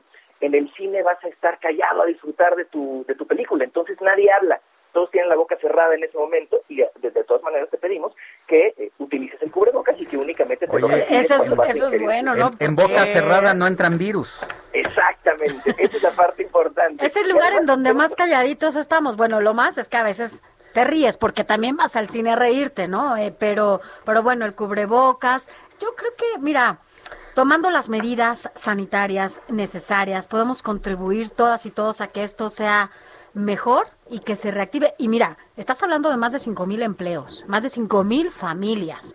Y esto es importante porque de alguna manera nosotros desde este lado podemos aportar a que las salas se sigan abriendo y que entonces al rato sean más de la mitad de las salas de Cinemex las que estén reabriendo sus puertas para que haya cada vez más, tra- más trabajo, ¿no? Completamente de acuerdo. Ahorita vamos a abrir con Cruella, ¿no? Para este primer, Ah, para esta primera apertura. Que es, es un gran blockbuster, es una de las películas más esperadas del año, y conforme va avanzando el tiempo, en, en el siguiente mes estamos buscando poder abrir el resto de nuestros Bien. de nuestros complejos, porque además tenemos muy buen contenido cinematográfico, ¿no? Estamos a espera de los estrenos del verano, que es la mejor temporada para el cine. Vamos a tener Rápidos y Curiosos 9, vamos a tener El Conjuro 3, Pues Un está. lugar en el silencio 2, Black Widow, entonces... eh, para toda la gente que estaba esperando estos grandes blockbusters, Ya vamos. ya estamos listos. Pues ahí estaremos recibirlos. viendo Cruella, Ricardo. Felicidades, qué bueno, es un gran esfuerzo, entiendo lo que están haciendo, pero bueno, pues ahí estaremos de nuevo. Gracias y felicidades. Sofi y Alex, muchísimas gracias por tenerme aquí y pues invitar a todos a que vuelvan a vivir la magia del cine. Así es, ahí Que estaremos en esa magia. Gracias. Y hablemos pronto para saber eh, pues, cómo fue el fenómeno y cómo ha sido este regreso, con qué nuevas, nuevas nos vamos a encontrar, ¿te parece? Claro, y espero que la siguiente vez que hablemos sea en un cine. Con gusto los invitamos. Seguro ahí vamos a estar. Gracias. Ricardo Bailón. Él es el gerente de comunicación y relaciones públicas de Grupo Cinemex. Vámonos a otro tema, Alex. Pues ya llegamos al fin, casi del informativo fin de semana de este sábado 22 de eh, mayo. Mayo. Y sabes una cosa, que también el tema de, tú lo sabes, de la pandemia aceleró eh, ciertas nuevas formas que íbamos ya a vivir, como muchos negocios que ya no tenían sentido de pertenecer físicamente y que obligados por la pandemia, pues vieron que era mucho más fácil trabajar en casa y muchas empresas mandaron a sus empleados a casa, incluso les pusieron eh, herramienta de oficina y ahí se quedaron. Y también por esta situación, sabes que se dio a conocer recientemente un dato de cuántas sucursales de banco tuvieron que ser que cerrar sus puertas. ¿Cuántas? 867 en todo el país, de acuerdo con la Comisión Nacional Bancaria y de Valores, y se cancelaron eh, pues más de un millón de tarjetas.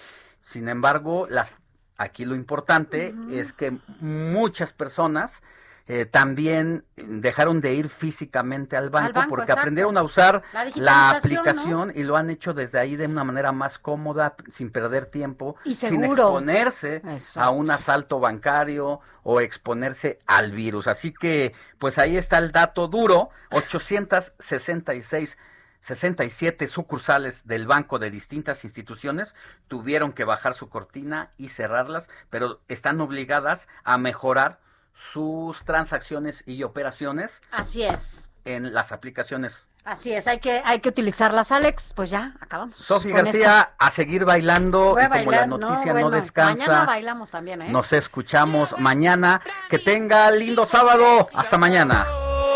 la cuarentena, el cuerpo lo sabe y la calle está llena. Se acabó. Heraldo Media Group presentó Informativo El Heraldo Fin de Semana con Sofía García y Alejandro Sánchez a través de El Heraldo Radio con la H que sí suena y ahora también se escucha. Hi, I'm Daniel, founder of Pretty Litter. Cats and cat owners deserve better than any old fashioned litter. That's why I teamed up with scientists and veterinarians to create Pretty Litter. Its innovative crystal formula has superior odor control and weighs up to 80% less than clay litter. Pretty Litter even monitors health by changing colors to help detect early signs of potential illness. It's the world's smartest kitty litter. Go to prettylitter.com and use code ACAST for 20% off your first order and a free cat toy. Terms and conditions apply. See site for details.